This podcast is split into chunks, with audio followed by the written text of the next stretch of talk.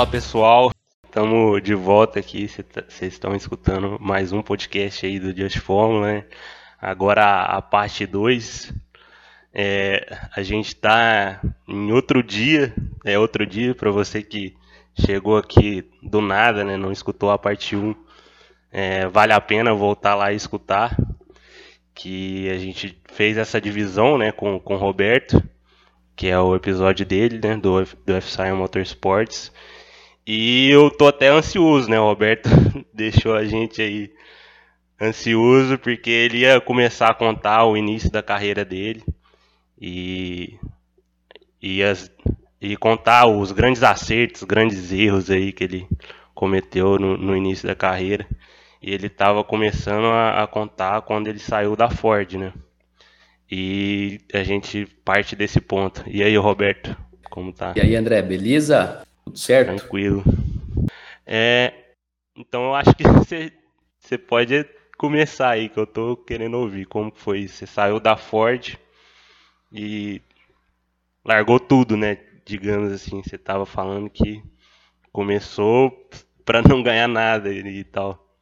Exatamente. E assim, de novo, acho que a história é longa e o que, que eu fiz? Eu peguei os pontos chaves da história que eu realmente acredito que vão ajudar aqui a galera, entendeu? Então, assim, o meu foco aqui é, tipo, pegar os pontos chaves de acertos e erros que eu cometi começando a minha carreira, certo? Então, assim, tem muita coisa errada que eu fiz e eu espero que nessa parte 2 aqui eu consiga deixar bem claro para que ninguém cometa esse, esse, erro principal, cara. Antes eu, eu comentei ali dos, dos dois grandes medos, né? E, e eu acho que, assim, de diversos acertos e diversos erros, na minha entrada no mundo do motorsport, teve um erro gravíssimo que eu cometi.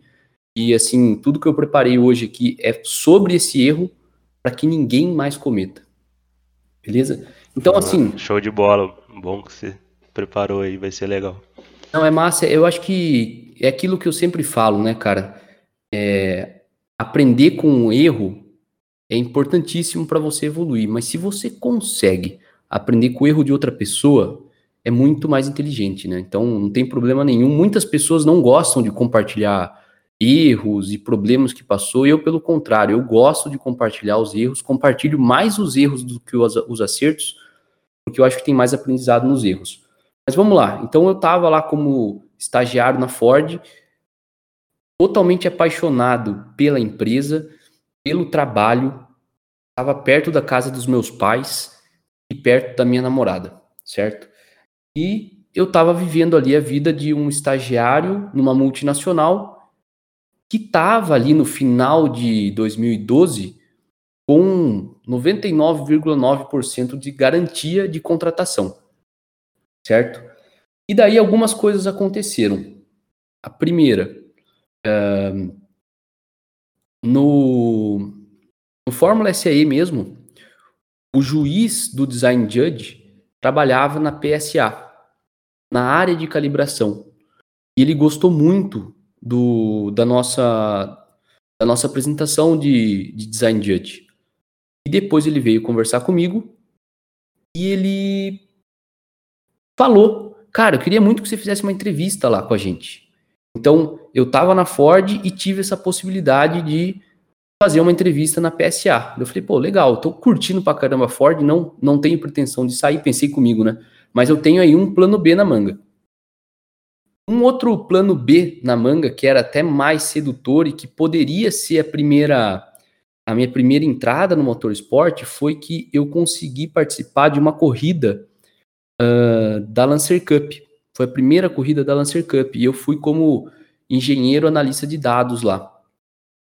E depois que eu participei dessa etapa, o engenheiro responsável lá, que na época era o, Yosef, ele fez uma. Ele me mandou um e-mail falando que tinha interesse em me contratar depois que formasse. Então, eu estava ali com muita sorte, porque eu estava para me formar e eu tinha possibilidade, né? A Ford estava garantido, mas na PSA eu tinha uma entrevista que poderia rolar acabou não rolando, porque entrou numa, numa crise o país na época e acabou não rolando, os caras cortaram tudo. Isso aí já estou contando um pouco mais para frente. Mas tinha essa possibilidade na Mitsubishi, certo? E por que que eu queria contar por que que eu não fui em nenhuma, tá? A, a minha história ali na saída da, da, da faculdade foi meio louca, porque assim, a única entrevista de emprego que eu participei foi a entrevista de estágio na Ford, que eu contei na parte 1, e depois eu não participei de mais entrevista nenhuma. E na verdade, nunca mais mandei currículo. É uma história bem louca. E eu vou contar para vocês como que foi. Na verdade, o que que acontecia? Eu estava trabalhando na Ford eu curtia demais lá. Só que no final da graduação, eu comecei a eu tinha um sentimento de que eu estava me formando, mas era meio louco, eu não me sentia engenheiro, cara. Mas depois que eu entendi que não era que eu não me sentia engenheiro, no fundo eu não estava me sentindo preparado para a vida real.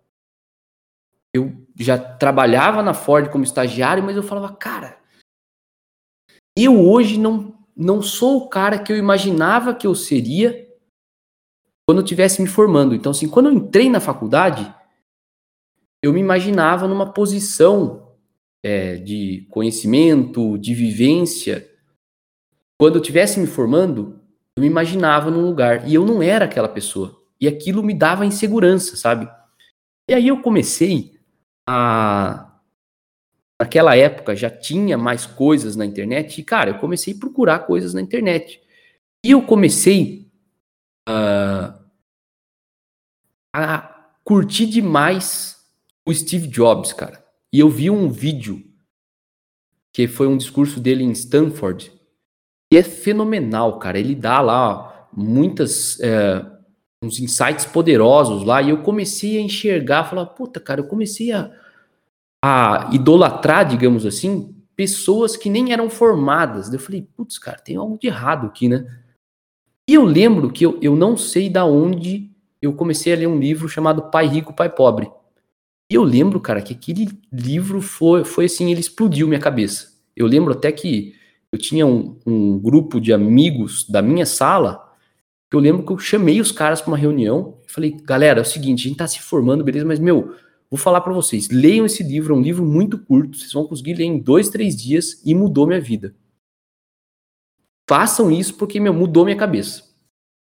E nesse, foi nesse momento que eu comecei a a enxergar que talvez o meu sonho não era assim bem ser engenheiro formado, mas sim uh, buscar algo a mais, que seria ter uma empresa.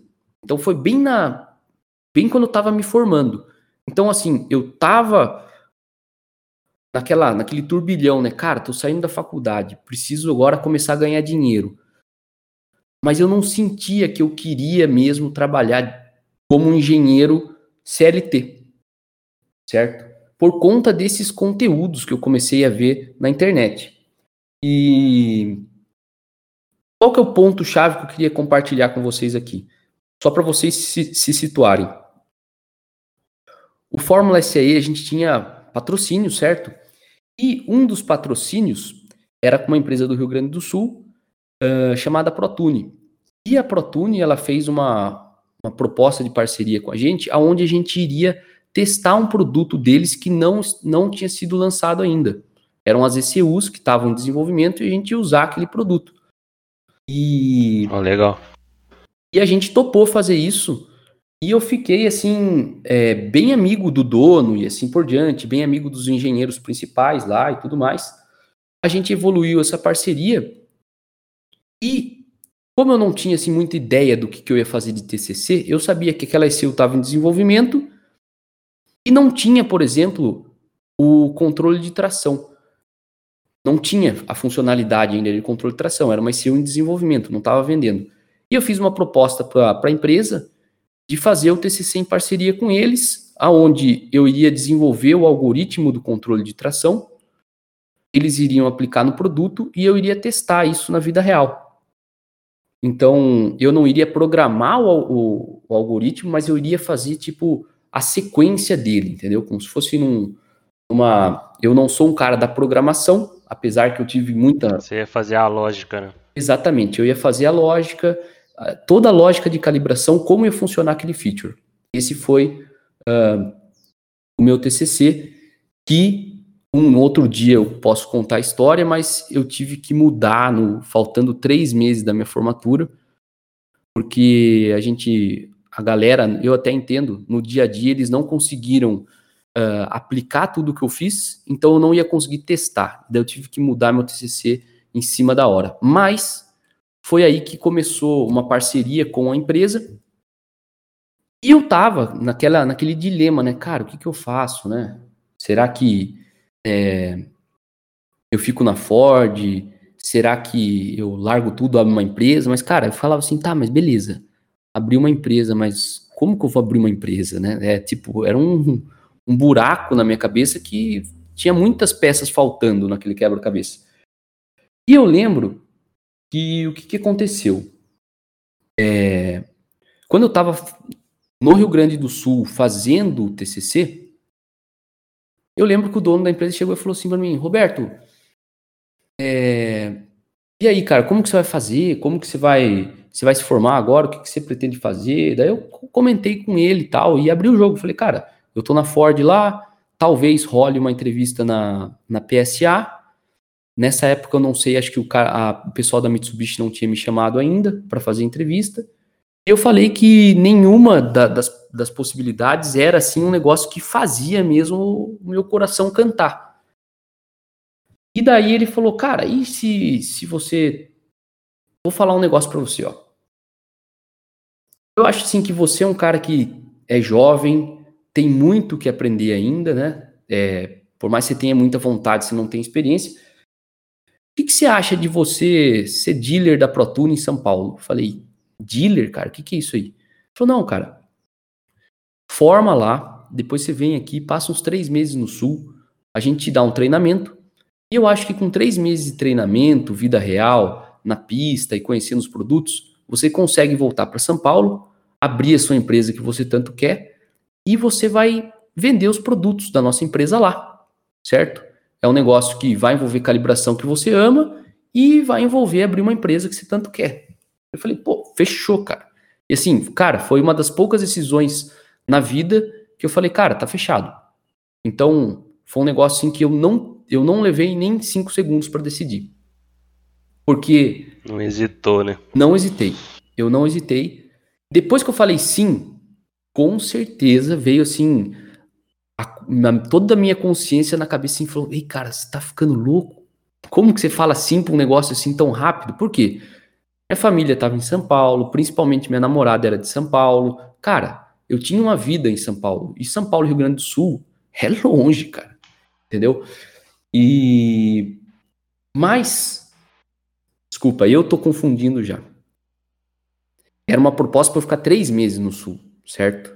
Eu tô confundindo porque eu acabei ficando uh, Mais sete isso. anos no Sul. Então eu vou contar por que, que de três meses passou para sete anos, que até eu me confundi. Então eu topei essa, essa parada de vamos lá, vamos empreender e vamos aprender sobre motorsport, vamos entender mais os produtos da marca e vamos buscar o meu sonho, porque eu falava assim, cara, eu sou novo, não tenho filho, Conta para pagar, não tenho nenhuma, mas também não tinha nada. Falei, meu, a hora é agora. Eu sempre tive essa visão de quanto antes você começar, melhor. Né? Depois que eu sabia, se eu ficasse na Ford para segurar dois anos, para levantar uma grana, para depois buscar meu sonho, a chance era, seria enorme de eu não fazer aquilo, certo? Então eu falei, meu, vamos mandar bala. Cara, meu pai queria me matar. Meu pai falou, cara, você tá ficando louco, cara, você vai sair de uma multinacional para ir para uma empresa que está começando, nem vende os produtos e não sei o que. Você está saindo de São Paulo, vai para o Rio Grande do Sul. Nada contra o, o, estado, nem falar que São Paulo é bom, mas é por conta da minha família. Tava todo mundo ali, certo? Então eu dei de louco e fui, certo? E daí, estou confundindo de novo a história, mas vocês estão entendendo. Eu fui para ficar três meses, mas a verdade é que foram sete anos. Por quê? O que, que aconteceu? Mas a Protune, a Protune era fornecedora de alguma categoria já ou não? Uh, Ela já era envolvida? Já usava os produtos Dash na Lancer Cup e ECUs na Ah, Mitsubishi Cup, certo? Ah, entendi. E, e assim, foi ali que eu comecei a minha carreira motorsport, certo? Eu lembro que a primeira corrida foi uma corrida até antes de eu ir oficialmente lá, foi quando eu estava fazendo o TCC, e foi por isso também que o, que o pessoal fez a proposta. Então não tinha ninguém assim na área de suporte, certo? E enquanto eu estava fazendo meu TCC lá, a galera da engenharia não estava conseguindo aplicar as coisas que eu passei, o algoritmo do controle de tração, e eu fiquei meio assim, sem ter o que fazer, sabe? Sem estar tá produzindo de verdade. Então eu ficava trabalhando no TCC, mas cara, nada que justificasse eu ter saído do, do, do de São Paulo e ter ido para o Rio Grande do Sul, porque eu fiquei lá dois meses antes de eu me formar para fazer o TCC. E daí apareceu um, um, projeto que a empresa ia fazer, em parceria lá com um cara de um carro de corrida, um engenheiro chamado Galo, forte abraço pro Galo, e eles estavam com muitos problemas na eletrônica, e eles quiseram, uh, perguntaram se podia usar o nosso produto. E daí, eu que fiquei o responsável por calibrar o motor no dinamômetro, e pela primeira vez, eu pude ir para a pista, certo? Então, repetindo a história, eu era ainda estagiário da Ford, eu tinha pedido licença da Ford para fazer o TCC, e estava lá no Sul, isso foi acho que em outubro de 2012, eu ainda não tinha me formado. O que que aconteceu? Cara, esse primeiro dia na pista foi assim um dia transformador para mim. Por quê? Quando eu fui para lá, a gente ia treinar. Na época, era a, a competição era a Endurance de hoje em dia, que eu acho que muita gente conhece. Na época, chamava Top Series. Foi um nome que, se eu não me engano, foi só em 2012. E eram protótipos, cara. O motor que eu, que eu trabalhei era um Duratec 2 litros turbo. Foi o primeiro motor turbo que eu calibrei. Então, cara, eu, tipo, saí do motor CBR 600RR com experiência de fórmula e já fui para esse motor. Então, foram muitos desafios. Foi animal, cara. Mas por que, que foi transformador aquele dia no autódromo? Porque quando eu cheguei lá, eu estava imaginando o que, que era trabalhar com corrida. E eu, cara, eu vou contar essa história na lata pra galera, tá? Depois você corta se você achar que tem que cortar. Mas eu tava imaginando entrar no autódromo e ver algo assim, tipo. paddock de Fórmula 1, box de Fórmula 1. Eu ficava imaginando que ia ter um super box, uh, sabe? Eu ficava imaginando aquilo que a gente via na televisão.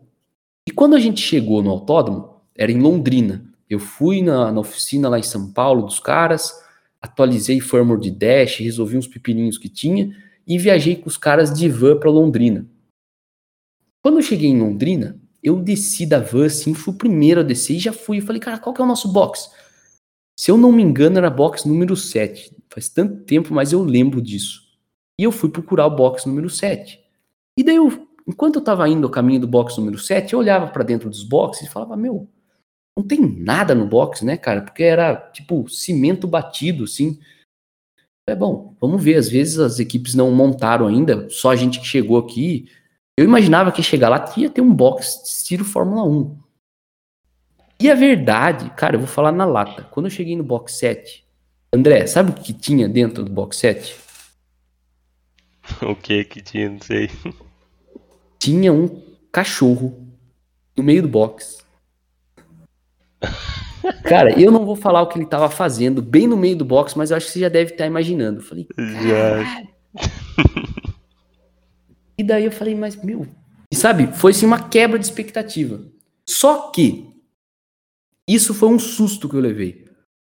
Eu lembro dessa história do cachorro e eu sempre contava para quem entrava como estagiário uh, meu, independente da empresa que fosse, ou na Twizy, para o cara ter ideia que às vezes tem muitas pessoas que querem trabalhar com motorsport por causa de um glamour imaginário. Não que não exista, mas não é sempre assim. Agora, o que eu mais lembro ainda do que o cachorro estava fazendo dentro daquele box, eu lembro a primeira vez que o carro passou acelerando na pista. E eu escutei o barulho daquele motor Duratec 2.0 turbo e falei, caraca, que loucura, cara. Fui eu que fiz o mapa desse negócio. Cara, ali, aquele, aquela primeira volta que o cara passou acelerando, eu falei, velho, eu quero estar tá envolvido com isso o resto da minha vida. Foi um negócio assim transformador, certo? Foi Só o que, clique, né? Foi o clique. Foi o clique. Só que assim, nesse dia, eu não tinha decidido, eu não tinha recebido essa proposta de ser dealer, eu não tinha definido se eu ia sair da Ford ou não, mas foi assim um ponto de virada na minha vida. O carro passou ali, eu falei, cara, é isso que eu quero fazer. E eu achava demais, acho até hoje, se conectar um computador numa ICU, eu acho muito legal isso. É um negócio assim, legal não é nem a palavra, né? Mas tem algumas palavras que é bom eu evitar falar aqui. Mas assim, é demais mesmo. Uhum. E beleza. Aquele dia eu falei, meu, eu preciso fazer isso. Eu fui naquela corrida, naquela, naquele treino e depois na corrida, porque a empresa precisava de alguém lá dentro, porque o produto ainda era protótipo e a galera que estava na empresa eram engenheiros de desenvolvimento, eles estavam desenvolvendo o produto, certo? Então, como eu estava ali, o cara falou: Meu, você não quer ir? Eu falei: Puta, lógico que eu quero. E eu fui. Então, foi assim a primeira corrida que eu fui, certo? Então, começou de uma parceria com uma empresa que era parceira de Fórmula SE. Eu acabei fazendo o TCC e, como eu estava lá dentro ocioso, eu fui tapar esse buraco, certo? Então foi aí que, que tudo começou. Só que o que, que acontece? Daí veio a proposta para eu ficar três meses lá para ser dealer. E no primeiro mês, cara, eu cheguei arregaçando, cara. Eu trabalhava todo dia, até tarde. Eu, cheguei, eu lembro que eu chegava espírito, no empresa, era... Espírito Fórmula. Espírito Fórmula. Espírito Fórmula na semana da competição, ou ali, digamos, pré-semana da competição, que tem que terminar o carro. Cara, eu tava literalmente arregaçando, cara. Eu tava fazendo o meu melhor. Só que assim, de novo, tinha experiência zero. Experiência zero. Então, era um desafio enorme tecnicamente e também trabalhar lá. Por quê? Aí chega o primeiro ponto que eu quero chamar a atenção da galera. Hoje eu vejo que existem, assim, três grandes áreas que um formuleiro pode atuar, certo? E eu tive a oportunidade de, de atuar nessas três áreas. Ou, digamos assim, são três caminhos. O primeiro caminho é você trabalhar como engenheiro numa empresa grande, numa multinacional, que foi a minha fase da Ford, certo? Depois, você. Eu trabalhei numa empresa que é uma empresa pequena, beleza? Que passei de uma empresa que nem sei quantos funcionários tem a Ford, mas fui para uma empresa que tinha ali 10, 20 funcionários. Ou ser empreendedor, certo? E eu quero dar um norte para a galera nesses três caminhos. De novo, nenhum é certo, nenhum é melhor, nenhum é pior. Cada um tem que escolher o seu, certo? Então, principalmente aquela galera que está no Fórmula e está para sair do Fórmula, eu acho que isso aí vai dar um grande direcional. O que, que eu vejo assim? Quando eu fui lá para ProTune, em um mês estourando pau, o cara já fez uma proposta para mim. O cara virou e falou: Meu, é... cara, como que. Vamos, vamos, vamos conversar para de repente, ao invés de você voltar para São Paulo, cara, você está sendo muito útil aqui. Por quê? Eu estava resolvendo pepino de suporte técnico, eu estava resolvendo pepino de interface com a aplicação que é tipo o cliente que ainda está testando o produto, porque a gente testava muito os protótipos, né?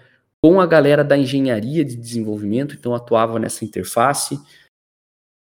E, os, e eu estava contribuindo demais também no desenvolvimento de softwares.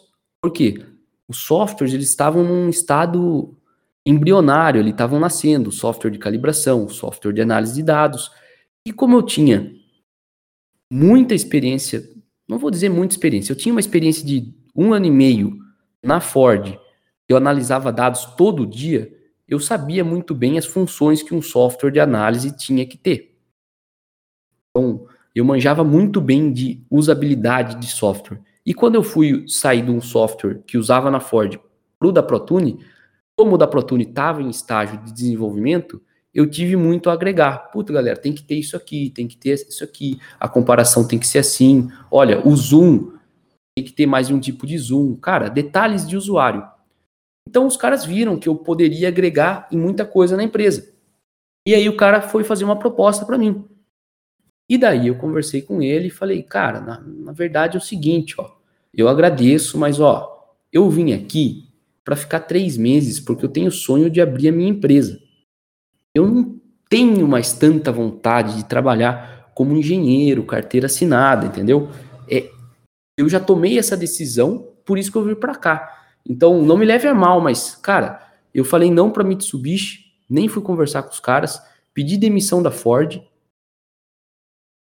para buscar um sonho. Então, eu não vou voltar atrás.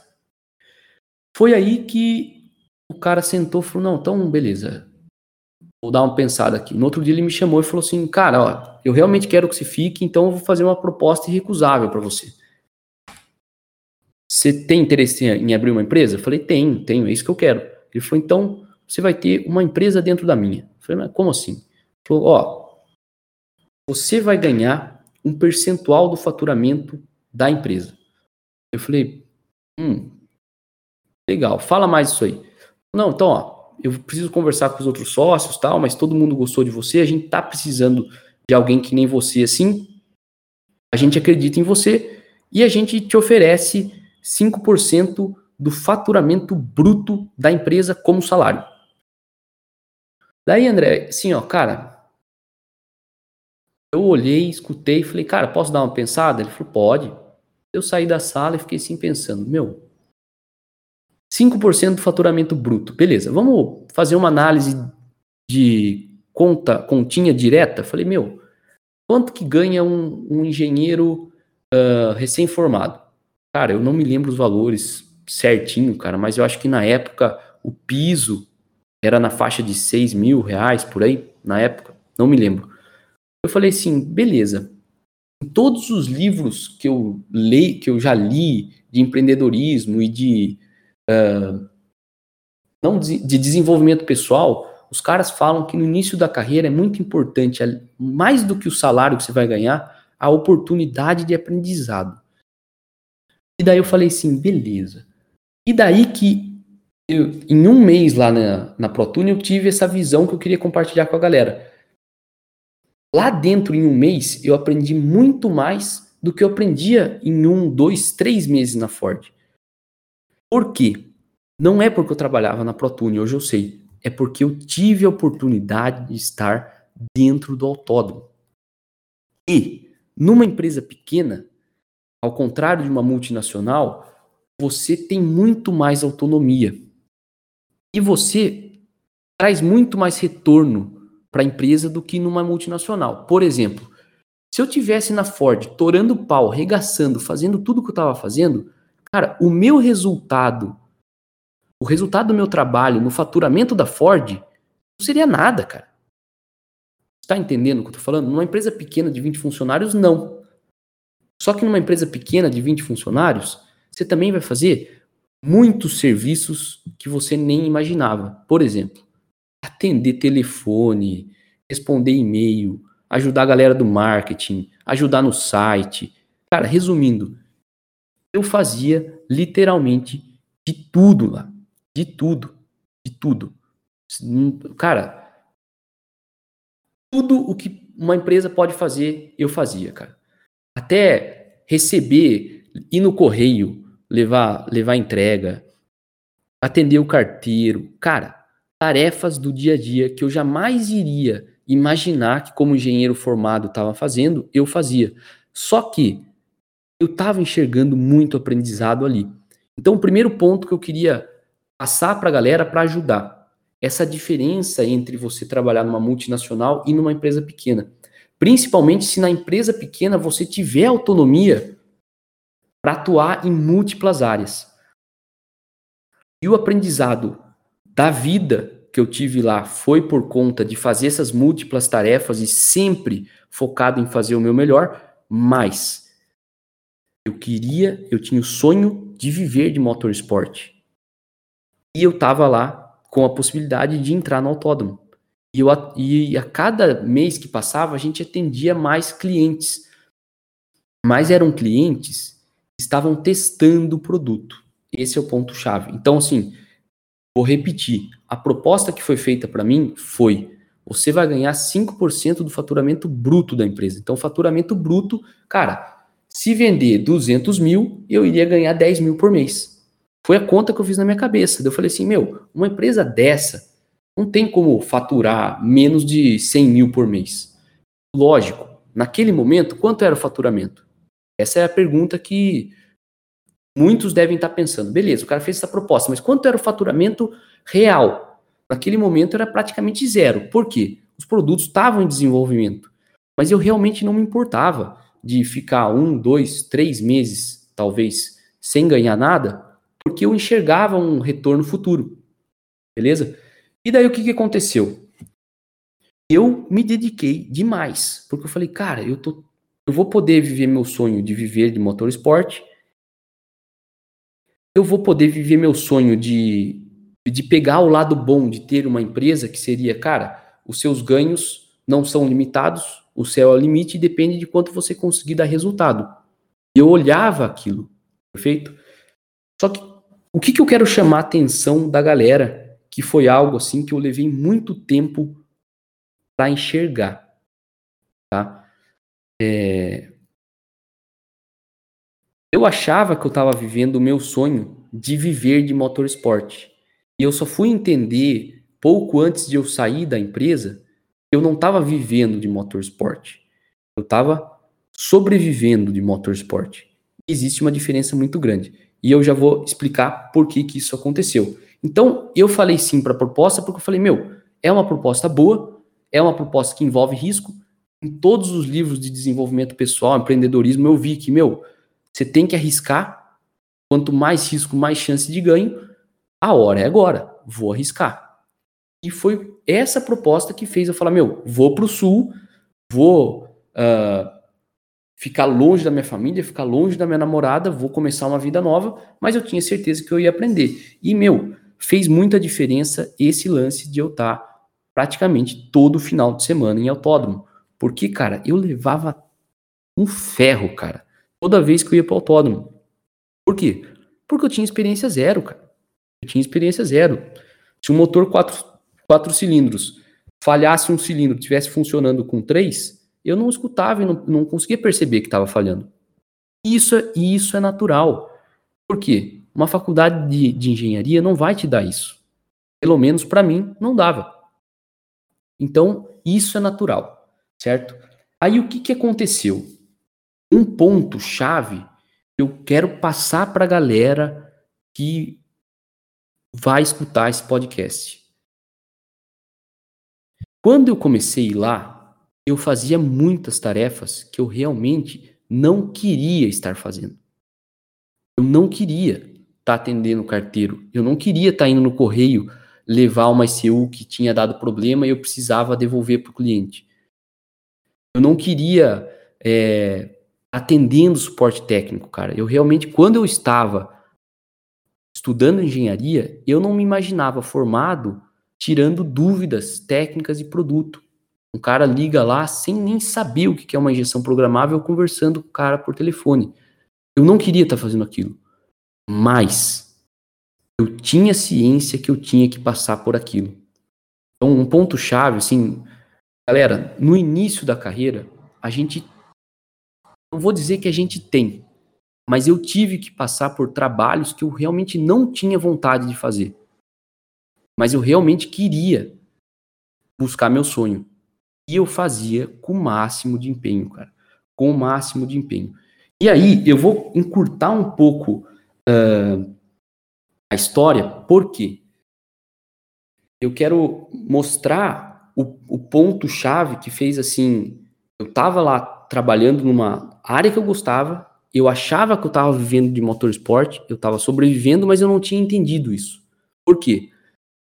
Tudo que eu já tinha visto de pessoas que tinham dado certo envolvia sacrifício, certo? E eu usava aquelas pessoas, coisa que eu via na internet, que eu falei de Steve Jobs, vários livros que eu li, cara, toda história de sucesso envolve sacrifício. Então eu me sentia, falava, cara, eu tô pagando o preço que eu tenho que pagar.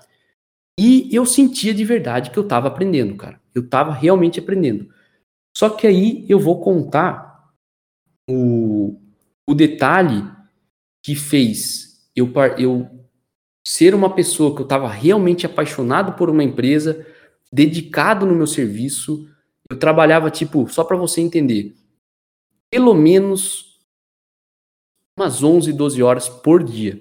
Eu chegava na empresa, eu não chegava muito cedo, não, eu chegava às 9 da noite. Mas, cara, a galera saía às 6, eu ficava às 7, 8, 9, 10, 11 da noite, tranquilamente, e voltava no outro dia às 9. Eu realmente, assim, ó, eu parei tudo o que eu tinha da minha vida pessoal. Na época eu fazia academia, parei de fazer. Na época eu me alimentava bem, parei de me alimentar bem. É, tocava guitarra, parei de tocar. Cara, tudo o que eu fazia de lazer ou de coisas para mim, eu simplesmente cortei e só trabalhava, só trabalhava, só trabalhava. Só que o que, que começou então, a acontecer? No, no, final das contas, você aceitou a proposta e ficou sete anos desse jeito aí que você está contando, ou não? Não foram Só sete anos, foram quatro. Okay. Porque ah, não, três, três, ou quatro anos tem a Tio Easy que nasceu lá no Sul e eu fiquei no Sul até dezembro de 2019. Então, ah, eu fiquei no Pra mim já anos, era o início da, da Tio Easy aí. Mas pode ah, prosseguir. Aí é que tá. Só para Isso aí não... Show de bola. Isso aqui é um detalhe. Que bom que você perguntou, porque isso não foi o início da Easy foi o início da minha, da minha carreira na, na área motorsport. Então eu consegui uma vaga numa empresa que estava nascendo e aquilo foi muito bom porque eu estava no autódromo aprendendo. O ponto ruim foi que eu não tinha ideia de quão difícil era uma empresa começar. Uma empresa começar a desenvolver um produto, a começar a vender um produto, a começar a entrar no mercado. Então, assim, eu imaginava que aquele 5% de faturamento bruto seria bom. Só que o que, que aconteceu? Nos primeiros seis meses, a gente não conseguiu nem colocar o produto a vender. Então eu passei seis meses sem ganhar um real. E isso para mim foi assim, para mim tava tranquilo, porque eu falava, cara, o que eu tô aprendendo estando no autódromo vale todo esse prejuízo financeiro. Agora, eu tinha uma pressão psicológica por detrás muito grande. Familiares, muitas pessoas que queriam o meu bem falavam assim: cara, você está formado há seis meses, você trabalha 11, 12 horas por dia, você trabalha não só de segunda a sexta, sábado e domingo também, viajando, indo em autódromo. É, você está abdicando da sua vida pessoal e tá tudo bem. Só que, cara, você não está tendo, você tá tendo retorno zero. Você tem certeza que está fazendo certo? Eu falei, cara, tenho certeza. E daí, depois de seis ou sete meses, não me lembro mais, a empresa começou a vender os produtos, certo? E eu sabia que seria difícil eu chegar naquela continha que eu falei, meu, essa empresa tem que faturar 200 mil por mês e daí eu vou ganhar 10 pau por mês. Só que demorou muito mais do que eu imaginava. E, e foi um aprendizado muito grande é, para mim, de eu poder estar dentro de uma empresa e ver todas as dificuldades. Porque essa é a, o lance da, da empresa pequena que eu falei para vocês.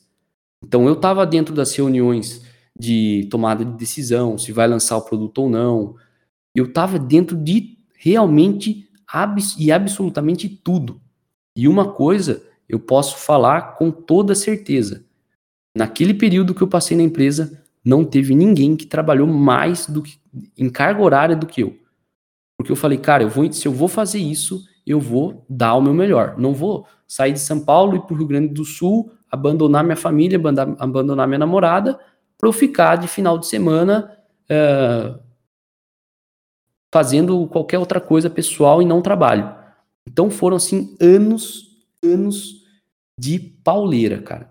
E aí eu vou falar uma frase aqui que tem dentro o meu grande erro. O que que eu acreditava, André? Só para você entender. Eu acreditava muito que iria dar certo.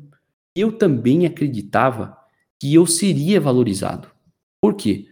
Porque eu falava assim, porra, que legal, cara, eu tô numa empresa pequena, os donos da empresa estão vendo o meu empenho. Eles sabem tudo que eu faço. E depois ali de quatro anos trabalhando, os caras também tinham ciência que eu realmente tocava algumas áreas da empresa. Os caras tinham ciência. Então eu tava tranquilo, cara, absolutamente tranquilo. Eu falava assim, meu, uma hora, um dia, a minha hora vai chegar. E os caras vão sentar para conversar comigo. Por quê? Porque aqueles 5%, nos quatro primeiros anos, eu vou traduzir em valores diretos. Cara, na média, o que importa é a média salarial. Como eu tinha um, um, um ganho variável, na média, eu recebi R$ 2.500 por mês. E isso eu não estou falando de carteira assinada, não. Era um, um, trato que eu fiz e está tudo certo. Eu aceitei isso e não fui. Não estou dizendo que fui enganado, nada, não. Foi o nosso trato. Eu recebia isso. Então eu ganhava na média R$ 2.500 no bolso e tipo, cara, além disso ser muito mais abaixo do piso de um engenheiro, uh, muito desconexo com a quantidade de coisa que eu trabalhava e que eu era responsável. Mas eu falava, cara, isso aqui que eu tô fazendo é um investimento, cara. Eu tô aprendendo. Eu tô conhecendo pessoas no autódromo, eu tô dando a cara a tapa, eu tô me ferrando em autódromo, mas eu tô aprendendo. E eu tava conseguindo, cara, mexer com carro de corrida toda semana. Então aquilo para mim tava valendo. Quais, quais eram as categorias, só para dar um background pra galera aí? Era só a Vamos... Lancer? Porque a Lancer Cara, foi de 2012 a 16, né? 2012 a 16, isso aí. Nesses quatro anos, uh, eu trabalhei direto na Lancer Cup lá.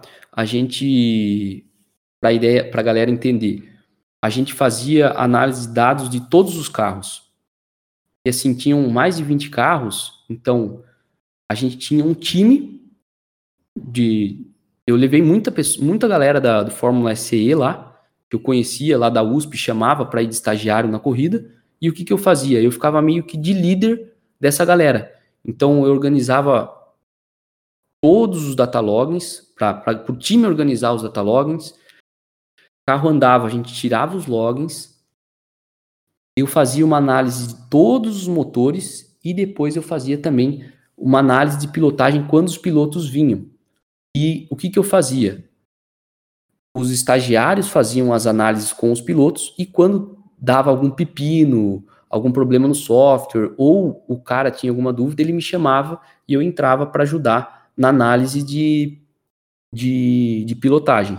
Então foi Lancer Cup, foi Mitsubishi Cup, que, cara, eu aprendi demais, porque eram muitas caminhonetes, e nesse caso a gente não ia com um time de engenharia.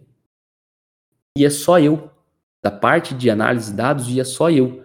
Então, de 20 e poucas caminhonetes lá, eu ia em cada uma, tirava o login de todas, analisava todo o login, dava, cara, carro de, de, de corrida dá problemas, né? Então, os problemas que davam, eu tinha que identificar no login, fazer relatório, ajudar os mecânicos a resolver problema.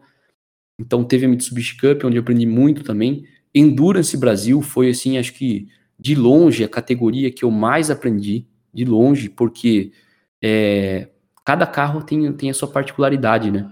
Então, acontecia de, quando a gente começou a vender os produtos, ah, uma equipe vai usar a ICU nossa, beleza. Daí, não era que nem é na Twizy hoje. Quando eu vou atender um cliente, eu tenho mais certeza e mais tranquilidade. Por quê? Porque normalmente é a gente que fez o chicote, a gente que fez o mapa, a gente já conhece o carro. Lá não. Era uma categoria que tinha tipo mais de 10 clientes nossos. Eu ia lá, eu não sabia como tinha sido feito o chicote, se tinha problema no chicote, se não tinha, não sabia como que estava o mapa e os caras chamavam: "Ô, Roberto, vem aqui. Cara, me ajuda aqui tô com uma falhinha no motor aqui. E, cara, eu ficava lá seis horas com essa equipe. Então, na Endurance Engenharia Brasil, reversa, né? Engenharia reversa num, num, num ambiente totalmente inóspito. Por quê? Eu não sabia nada do carro, não sabia. Cara, eu não tinha informação nenhuma. Chegava um problema. Teve também Fórmula Júnior, Fórmula 1.6, uh, alguns projetos especiais que a gente fez inclusive para o Nelson Piquet, que foi muito massa. Uh, vamos ver o que mais de categoria teve. Hum, marcas e Isso pilotos. na época da, da ProTune, né? Sem contar no isso início tu, isso tudo na época da ProTune, sempre Legal. Trabalhando com os clientes. Então, eu não era responsável. Isso, isso é que a galera tem que entender, né? Muitas pessoas. Acho que a galera no Brasil, no geral, está entendendo melhor isso. Uma empresa que vende uma injeção eletrônica, ela é responsável por dar suporte, certo? Beleza. Só que o suporte de uma que a empresa tem que dar não é do ponto de vista de calibração, é do ponto de vista do Respeitar produto. o produto, né? né? Exatamente. Uma empresa lá que vende o carro, uma BMW, vendeu o carro para você. A BMW não é obrigada a ensinar você a dirigir. Ela tem que tirar as dúvidas do, do carro, certo? Então, não sei como é hoje, porque faz muito tempo que eu saí é, desse meio de trabalhar numa empresa que vende ECU. Mas na época, muitos clientes ligavam e, putz, como que eu faço um mapa de avanço aqui? E, cara, eu, na maior inocência, é, eu fazia para os caras. Eu não poderia estar tá fazendo, tá?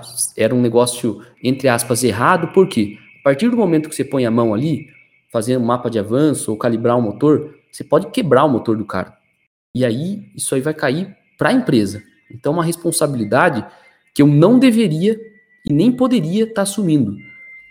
Mas, cara, eu tava, eu, eu tava empenhado em fazer o máximo, cara. Então, já teve de, é, vezes que eu tive que acordar de madrugada para fazer suporte remoto para cliente que estava nos Estados Unidos usando produto. Uh, já fiz mapa por TeamViewer diversas vezes. Não estava nem olhando o carro do cara, fiz, fazia o mapa. Então, assim, foi um aprendizado que eu falava assim, cara, a cada dia que eu tô no autódromo, vale mais do que um ano de engenharia, pelo menos a, a engenharia que eu fiz. Por isso que eu mantive lá. Só que qual que foi o grande erro que eu quero falar com a galera? Que, e isso eu via em livro de desenvolvimento pessoal, cara. Só que assim, entre você ler e você interpretar a mensagem certa que está no livro, é, é um mundo de distância. Então, assim, eu sempre via, assim, cara, que você tem que se sacrificar, principalmente no início, que você tem que arriscar, que todo o seu é, esforço vai ser recompensado. Só que é o seguinte, eu acreditava que iria dar certo, que aquele acerto foi bom para mim, e o ponto chave, eu falava assim, meu, um dia eu vou ser valorizado por tudo aquilo. Então, qual que é o grande erro que eu quero chamar a atenção da galera? Pessoal, jamais esperem por valorização. A valorização, ela tem que vir de você. Se você for ficar esperando um terceiro, uma outra pessoa valorizar o seu serviço, valorar, valorizar o seu conhecimento, você vai morrer esperando. Essa é uma das grandes mensagens que eu gostaria de, de passar para todo mundo que está ouvindo esse podcast. Por quê? Eu falei para vocês, cara, a média que eu ganhei lá em quase quatro anos, trabalhando que nem louco, foi R$ 2.500 líquido. Eu tinha por mês, certo? E isso não foi um problema da empresa, não foi culpa do dono da empresa, não foi culpa de ninguém. A culpa foi só minha, porque o meu erro foi. Eu acreditava que todo aquele esforço que eu estava fazendo seria valorizado um dia. Eu não tinha entendido que a valorização tinha que vir de mim, tá? Deixa eu dar um exemplo aqui, tá? O que, que aconteceu? Só para a galera entender o ponto chave aonde eu decidi falar assim, não, cara, eu vou sair dessa empresa que eu tanto amo, que eu tanto gosto de trabalhar e eu vou abrir a minha empresa. E na verdade, essa ideia não foi nem minha. Eu vou contar essa história aqui. O que, que aconteceu? Cara, a empresa tava lá, cara, era uma época de crise, tava difícil. Isso aí era dois, final de 2015 para 2016. Alguns sócios, inclusive, queriam sair. E, inclusive, dois sócios que queriam sair sentaram comigo para falar, pô, Roberto, seguinte, ó, eu sei que você tem o sonho de ser sócio da empresa, você trabalha demais e não sei o quê. Se você tiver interesse, a gente topa vender a nossa parte para você. E aí eu falei, cara, assim, ó, eu falei, cara, meu dia chegou. Só que a realidade é que eu não tinha dinheiro para comprar isso aí não. Mas não é nem essa história que eu quero comprar, contar. O que que aconteceu? Nesse meio tempo que tinha sócio querendo sair da empresa e tudo mais, uh, um dos donos, que é o dono que queria ficar, me chamou no início de 2016, sentou comigo e falou assim: pô, Roberto, cara, ó, a gente vai mudar muita coisa, tem sócio saindo e tudo mais, mas uma certeza que a gente vai continuar.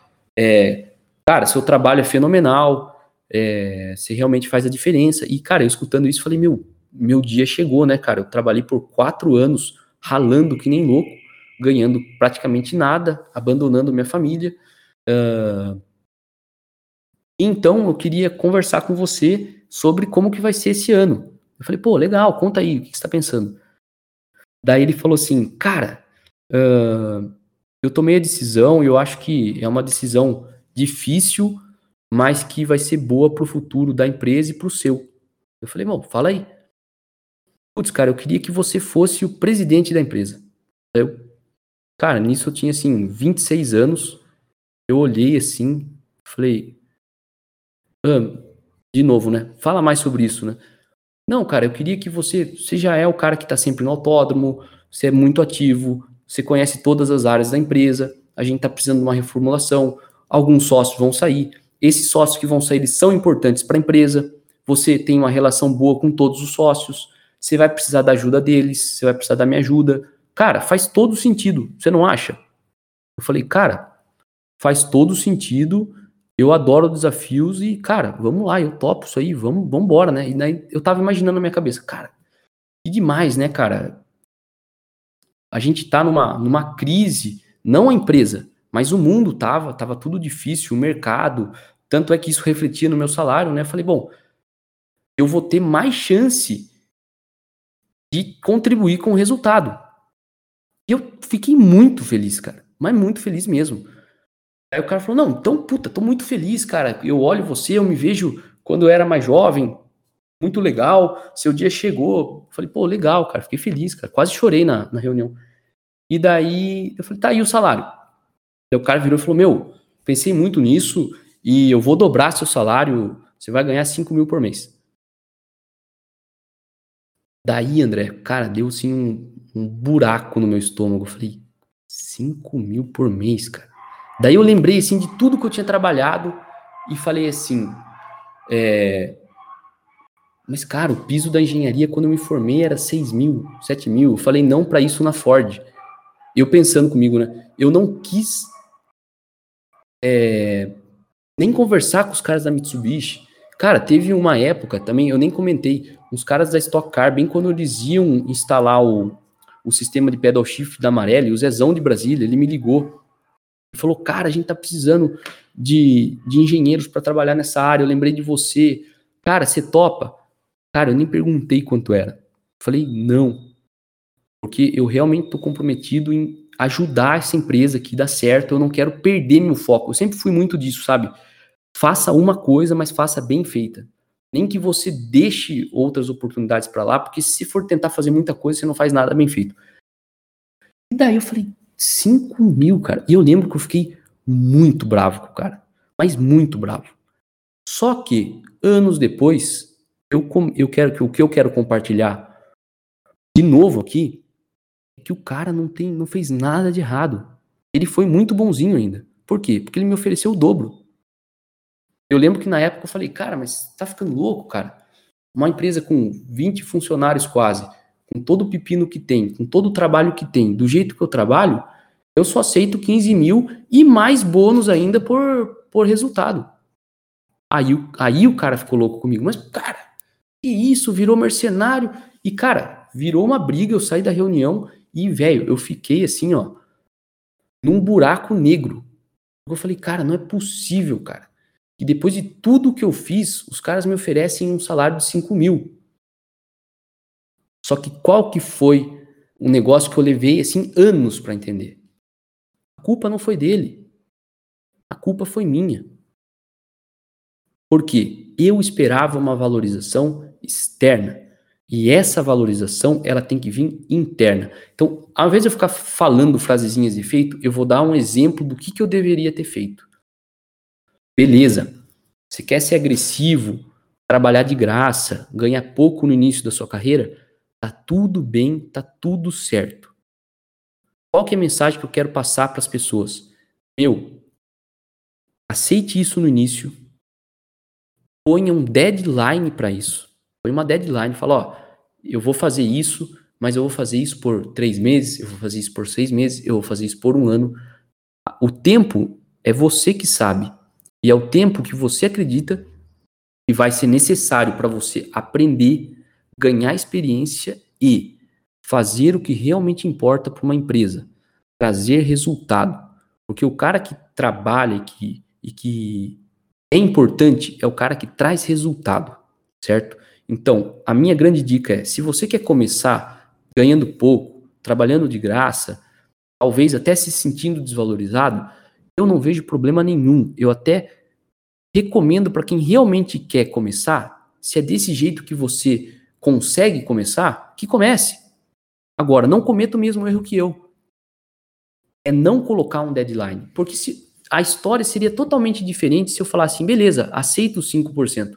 Depois de um ano, eu falo assim, ó, depois de um ano a gente vai ver como que foi. E daí trabalha que nem louco, traz resultado para a empresa, chega no fim do ano e fala, cara, então, ó, tô ganhando dois pau e meio, é, como, o que, que você antes de falar, o que, que você achou do meu trabalho? Mostra tudo que você fez, mostra tudo que você aprendeu e renegocia. A partir, então o erro foi meu. A partir do momento em que eu fiquei esperando, e eu fiquei anos esperando, hein? Quatro anos. Faça conta de quanto dinheiro foi pro lixo, só por conta de uma sentada de, em reunião e conversar. Fiquei esperando e isso não aconteceu. Quando a gente teve que que evoluir, que eu iria assumir um cargo maior, é naturalmente. É, hoje eu vejo que eu era ingênuo, que o cara ia virar e falar: não, você realmente merece 15 mil. Não interessa que eu merecesse, eu estava ganhando dois pau e meio. Então, essa, esse foi o meu grande erro de esperar assim, uma valorização uh, externa. E, meu, vou repetir a frase: se você espera uma valorização externa, cara, a chance é enorme de você morrer e isso não acontecer e você ser um cara infeliz por isso. Então, naquela reunião eu lembro que, cara, eu fiquei num buraco negro emocional, porque eu tava assim, cara, tô quatro anos aqui ralando, eu quero assumir esse cargo, eu tenho certeza que eu vou aprender um monte de coisa que eu ainda não tive oportunidade de aprender, mas, cara, cinco mil não dá. E, cara, assim, ó, eu não sei, muitas pessoas não gostam de falar de dinheiro, de valores. Cara, eu gosto de falar porque quando eu era estagiário, eu perguntava para os caras da Ford, cara, quanto que um engenheiro ganha aqui? Como que é o plano de carreira? Porque muita gente tem esse tabu, esse mito de não falar sobre salário, não falar sobre dinheiro, e eu sou um cara totalmente aberto, porque eu sei que é muito importante você viver e não sobreviver. Dinheiro não é tudo, mas ele é importante certo? Por isso que eu estou abrindo o jogo de valores aqui com a galera. E daí, eu lembro, sim, André, que eu estava assim, muito desanimado e eu realmente não sabia o que fazer. E daí, eu conversei com meu pai. E meu pai, assim como a grande maioria dos pais, ele vai querer te proteger, ele vai querer o seu bem. Meu pai falou assim: Ô Roberto, seguinte, é, de fato, o, o o salário não é bom. Mas, cara, tá, o mundo tá em crise. Fica aí mais um, dois anos. Junta uma grana e depois é, você abre sua empresa. Fala, pai, vou juntar uma grana com 5 mil por mês. Você tá ficando louco. Já faz quatro anos que eu tô trabalhando, cara. Não, mas viu, você vai e você vai sair daí, quanto você tem de dinheiro guardado? Falei, não tenho nada. Falei, mas e aí, você vai abrir uma empresa como? Falei, pai, eu não sei, mas eu preciso fazer isso. Meu pai falou, cara, Pensa mais uns dias. Desligou o telefone. Daí, André, o que, que aconteceu? Eu lembro, assim, até, até hoje, eu lembro desse dia, porque eu estava sentado numa escada, assim, eu morava num lugar que meu primo, até que foi de São Paulo para o Rio Grande do Sul para morar comigo e trabalhar comigo na Twizy, ele conheceu esse lugar que eu morava aí. E nas palavras do meu primo era o seguinte: Cara, você morava num cativeiro, hein? Só pra você ter uma ideia do lugar que eu morava. E foi nesse cativeiro que nasceu a Twizy. Era um lugar lá que eu alugava e era um pedaço da casa de um cara, no fundo da casa, assim. Tinha que subir, assim, uma escada. A escada era fixada por quatro parafusos, assim, e só tinha um. Era um negócio muito louco. Apertado pra caramba. Numa rua, assim, que era uma rua perigosa até. Eu lembro que uma vez por semana tinha assalto ali. Eu ia no mercadinho lá, conversava com a mulher, ela falava, e aí, vizinha, como que tá? Ah, roubaram um celular na rua de trás. Todo dia que eu ia lá tinha um roubo. Mas, cara, foi ali que eu tinha para começar. Nossa. E era ali que eu tava morando. Na época ali, antes de eu abrir a Twizy. E eu lembro que eu saí daquela escada, entrei para dentro da casa, desanimado pra caramba. E eu olhei, cara, uma prateleira que eu tinha, um monte de livro. E, cara, tava aquele pai rico, pai pobre, tava o livro da biografia do Steve Jobs, tinha um monte de livros que eu tinha comprado e lido sobre empreendedorismo, cara. E daí eu falei, cara, eu vim aqui para abrir a minha empresa. Eu meio que me desvirtuei e acabei aceitando uma proposta que seria abrir a minha própria empresa, mas não deu certo. Depois de quatro anos você pode falar, cara, não deu certo. Financeiramente não deu certo. E tá na hora de eu conseguir viver foi ali que eu comecei a sacar que eu não estava vivendo de motorsport, eu estava sobrevivendo. E eu falei, cara, se não for agora, não vai ser mais. Porque essa historinha que meu pai tá falando, fica aí mais dois anos e depois você muda, cara, eu sei que depois dos dois anos vai ser muito mais difícil. Só que eu realmente não tinha ideia do que eu fazer. E aí, o que que eu fiz? Só para você ter uma ideia, tinha umas 20 pessoas trabalhando naquela na empresa, mas tinha duas pessoas que trabalhavam diretamente comigo, que eram dois estagiários meus. É o Eduardo Bittencourt, que foi meu sócio na Twizy, e o Albert O'Hira, que trabalha hoje em equipes de Stock Car e tudo mais, e o Albert acho que estava no terceiro mês dele na ProTune, alguma coisa assim. E esses dois caras, eles trabalhavam com o mesmo pensamento meu, cara. Então, a gente trabalhava no final de semana, se tivesse que ficar mais tarde, ficava. É, nem cobrava hora extra, fazia por amor, certo? Cara, os caras curtiam o negócio. E o que que acontecia? Eu, quando fazia reunião com os caras, eu colocava toda a minha paixão na reunião. Eu falava, cara, vamos lá, vai dar certo, não sei o quê, papapai, papapai, papapai, papapá. Não, essa empresa aqui, papapá, O que que aconteceu? Eu falei, eu olhei para os livros e falei, cara, meu período aqui acabou. Eu vou não sei como, mas eu vou abrir a minha empresa nessa área de motorsport, mesmo que eu não tenha dinheiro e mesmo que eu não, se, não saiba o que eu vou fazer. Eu, cara, aquele, quando, eu coloco, quando eu coloco uma coisa na cabeça, cara, eu vou atrás. Nem que eu me ferre, mas eu faço. Só que eu me sentia muito mal, cara.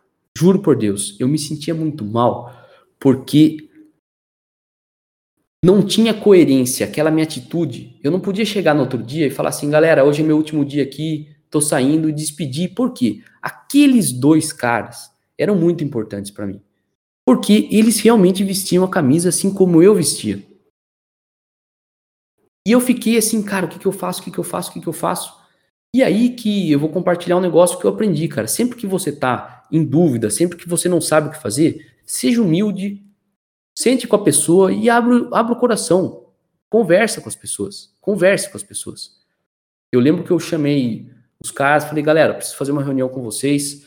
É, vamos se encontrar aí. Fala em algum lugar em Porto Alegre, que eu morava em Canoas, os dois em Porto Alegre.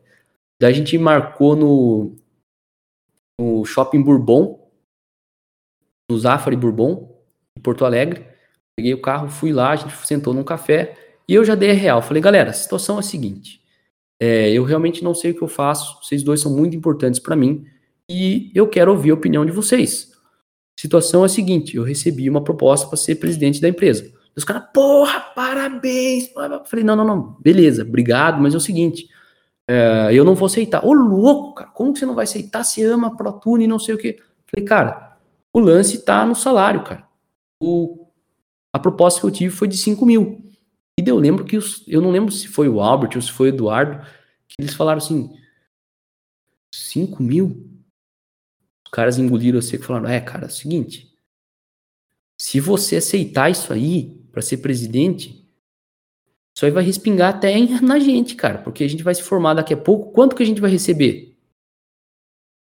Daí os caras, quanto que você tá ganhando hoje? Daí eu contei tudo pros caras, os caras entenderam e ficou bem claro que, assim, tipo, eu entrei num negócio que tinha risco e não deu certo, cara. Que nem investir na bolsa de valores, entendeu? Não é garantia que você vai comprar ação, você vai ganhar dinheiro lá.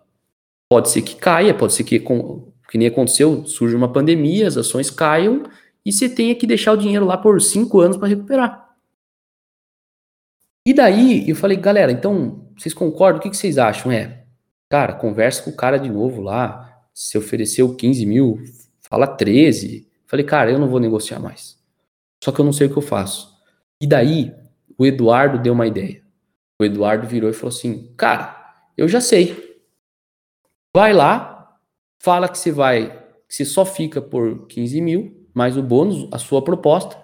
Se não aceitar, a gente faz o seguinte, cara, a gente sai nós três, a gente abre uma empresa, nós três, e a gente começa, e, e inclusive a gente faz uma parceria com a Protune. Na época, só para você entender, uh, a gente dava cursos também. Era eu e o Eduardo que a gente dava os cursos.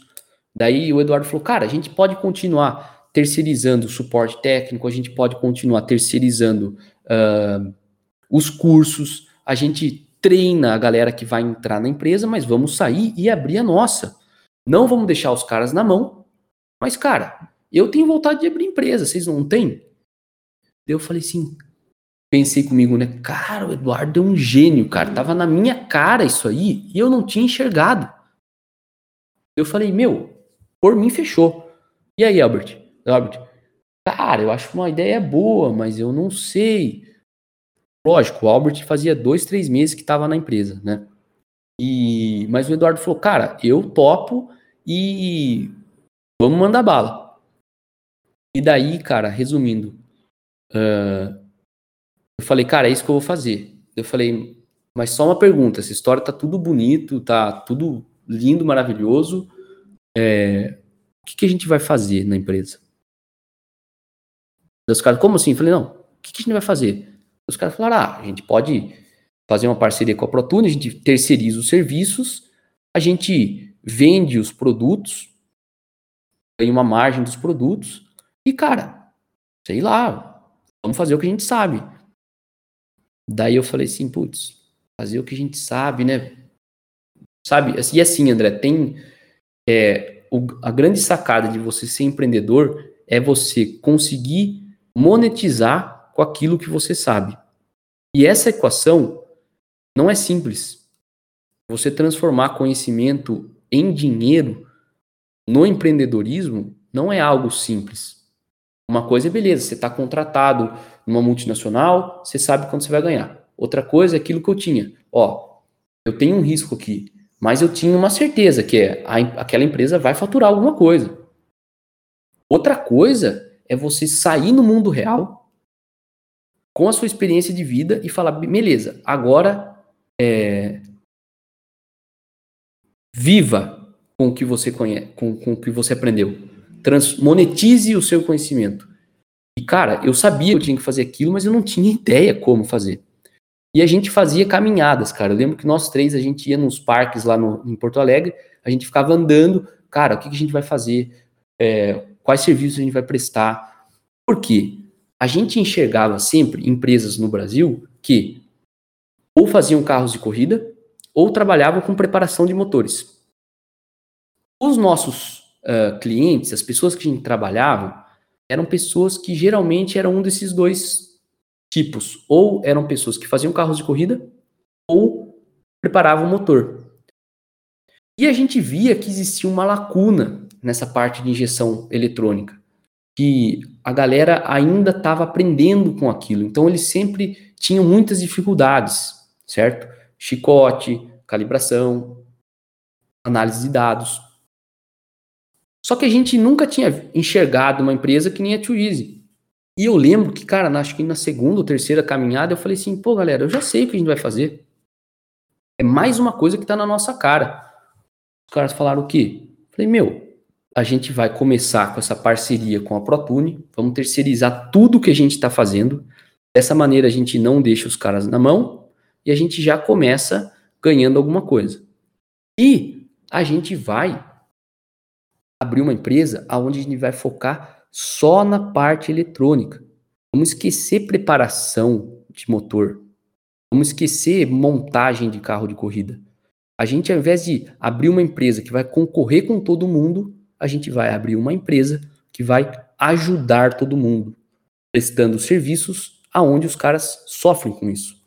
Porque assim, André, o que, que qual que era um grande problema que eu via no autódromo?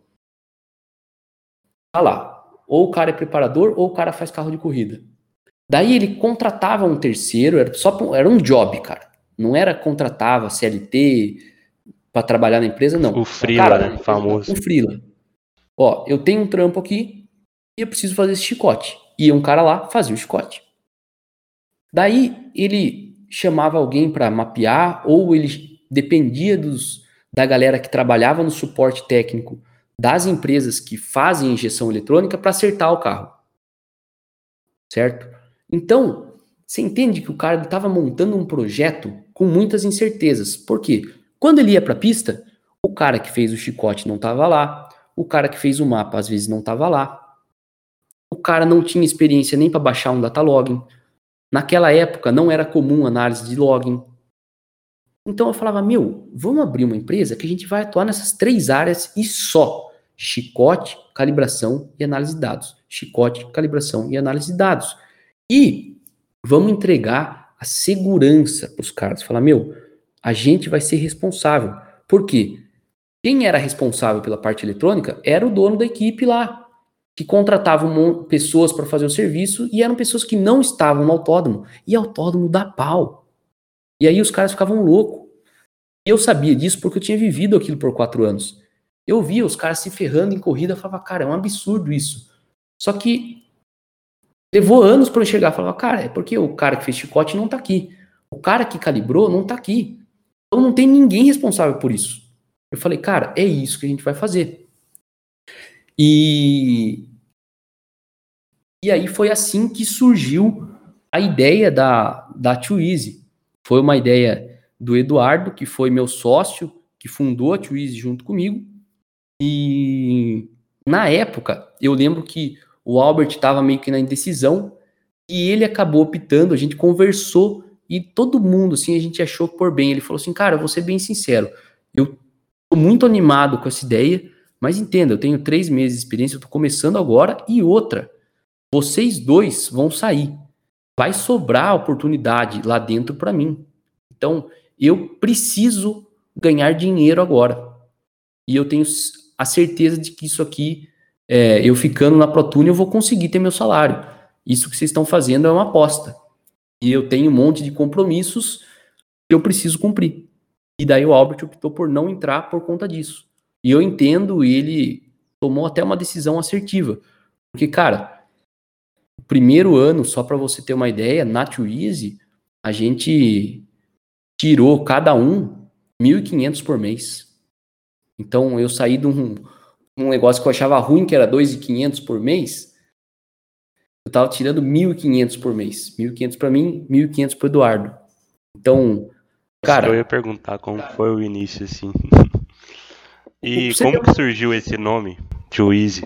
Bem legal. Cara, esse nome su surgiu do seguinte. Quando a gente falou, meu, a nossa filosofia vai se ajudar aquela galera. Daí a gente começou a pensar em palavras, né? E daí a gente pensava em. Eu gostava muito, acho que foi até a ideia do Albert, da palavra solutions. Eu achava muito bom, porque o que a gente iria entregar era, era uma solução mesmo. A gente queria resolver um problema. E daí a gente começava a pensar em engineering solutions, engineering automotive solutions, e daí a gente começou a colocar lá, daí ficava EAS, Engineering Automotive Solutions, ou Engineering Motorsport. E a gente ficou lá viajando, tipo, que nem louco. Daí a gente fazendo, colocando essas letras, a gente viu assim que que tipo peraí, meu, que o nosso intuito era realmente facilitar a vida. E o verbo facilitar é to easy, né? Não o easy de fácil, mas to easy com e no final. E daí, como já estava meio claro que ia ficar só eu e o Eduardo, a gente falou, meu, too easy, se colocar dois ao invés de two, né, vai ficar com som igual e, cara, vai ficar, puta, gostei, cara. Eu, eu lembro que o Eduardo criou essa ideia, eu falei, ó, oh, cara, fala pra você, gostei. E, tipo, foi um gostei meio que assim, a gente já tava a tarde inteira pensando naquilo. E, meu, a última coisa que eu tava preocupado, juro por Deus, era o nome da empresa, cara. A gente precisava, tinha muita coisa para fazer, a gente não tinha grana e a gente. Eu queria viver, mas, cara, antes de viver, você precisa sobreviver também. E daí a gente definiu assim o nome da empresa. Então ficou Too Easy, porque a gente começou de Engineering Automotive Solutions, passou por esse verbo e ficou. O dois, porque tinham duas pessoas na empresa. E eu lembro que o nosso primeiro trabalho foi. O primeiro trabalho, efetivamente, foi um chicote que a gente fez num, num Jeep lá. Que eu lembro, cara, que como eu estava mal acostumado, o trabalho que eu fazia era, cara, eu conectava computador, eu fazia calibração. No máximo, eu pegava um multímetro para fazer um teste. O primeiro chicote que a gente teve que fazer, eu fechei com o cara, o cara sentou, eu falou, cara, tá ali, é aquele troller ali, tem que tirar o chicote fora, pode mandar bala. Cara, eu não consegui tirar o chicote do carro, cara. Eu lembro que eu falava, cara, como que eu vou tirar? Cara, tinha que soltar de missão. E, cara, eu nunca fui um cara que eu tive habilidades manuais. Eu falei, velho, ali bateu um desespero, juro pra você. Eu falei, cara, o que que eu tô fazendo, cara? tô fazendo um negócio que eu realmente não sei. Será que eu tô no caminho certo? Só que daí aquela postura que eu tenho, cara, você tomou a decisão, segue, cara. Sabe? Segue. Eu não tenho nada contra aquele tipo de cara que, sabe, tá no supermercado, tá numa fila e fala, meu, vou mudar pra próxima. Só que eu sou, eu mudo. Mas, cara, depois que eu mudei, eu não mudo de novo, entendeu? Muda e fica na fila, cara. Entendeu? Eu acho que isso é muito importante, porque tem gente que fica mas... mudando de opinião toda hora, não vejo nada contra, mas, cara, as coisas para darem resultado levam tempo, cara. Não adianta, cara. Não adianta você querer atalhar isso serve para tudo, para quem quer emagrecer, para quem quer fazer academia, para quem quer é, fazer um esporte. Cara, você quer começar a jogar tênis. Você espera que você vai jogar tênis num alto nível em um mês, esqueça, cara. Sabe? E muita gente desiste nesse processo. Então eu falei, velho, vamos fazer isso aqui acontecer. E o segundo trabalho, que daí foi o que eu considero o nosso primeiro trabalho, porque assim, o trato que eu tinha com o Eduardo era o seguinte: eu falei, cara, eu não manjo de chicote, eu sei diagnosticar problema, mas eu nunca fiz um chicote. Você manja. Então você cuida de chicote e eu cuido mais de calibração e track support. É lógico que eu iria ajudar ele com chicote e ele iria me ajudar na calibração e no track support. Mas ele era responsável por chicote e eu era por calibração. Então o primeiro trampo de verdade foi um que a gente fez em Curitiba para o nosso amigo Billy, que era um Jeep também de de Jeep Cross, que o, o, desafio era o seguinte, ele falou assim, Roberto, é, fiquei sabendo que saiu da ProTune. Sim. Cara, o que, que você está fazendo? Ah, cara, tô abrindo uma empresa. Velho, era o que eu esperava. Tem um trabalho para você aqui. Eu falei, manda aí, Billy, o que, que você precisa?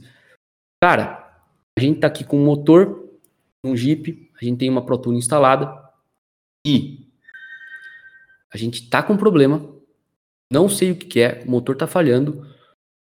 A corrida é sábado e domingo. Eu preciso que você venha para Curitiba, faça um chicote novo, passe no dinamômetro comigo o motor, calibre ele e vá na pista com a gente.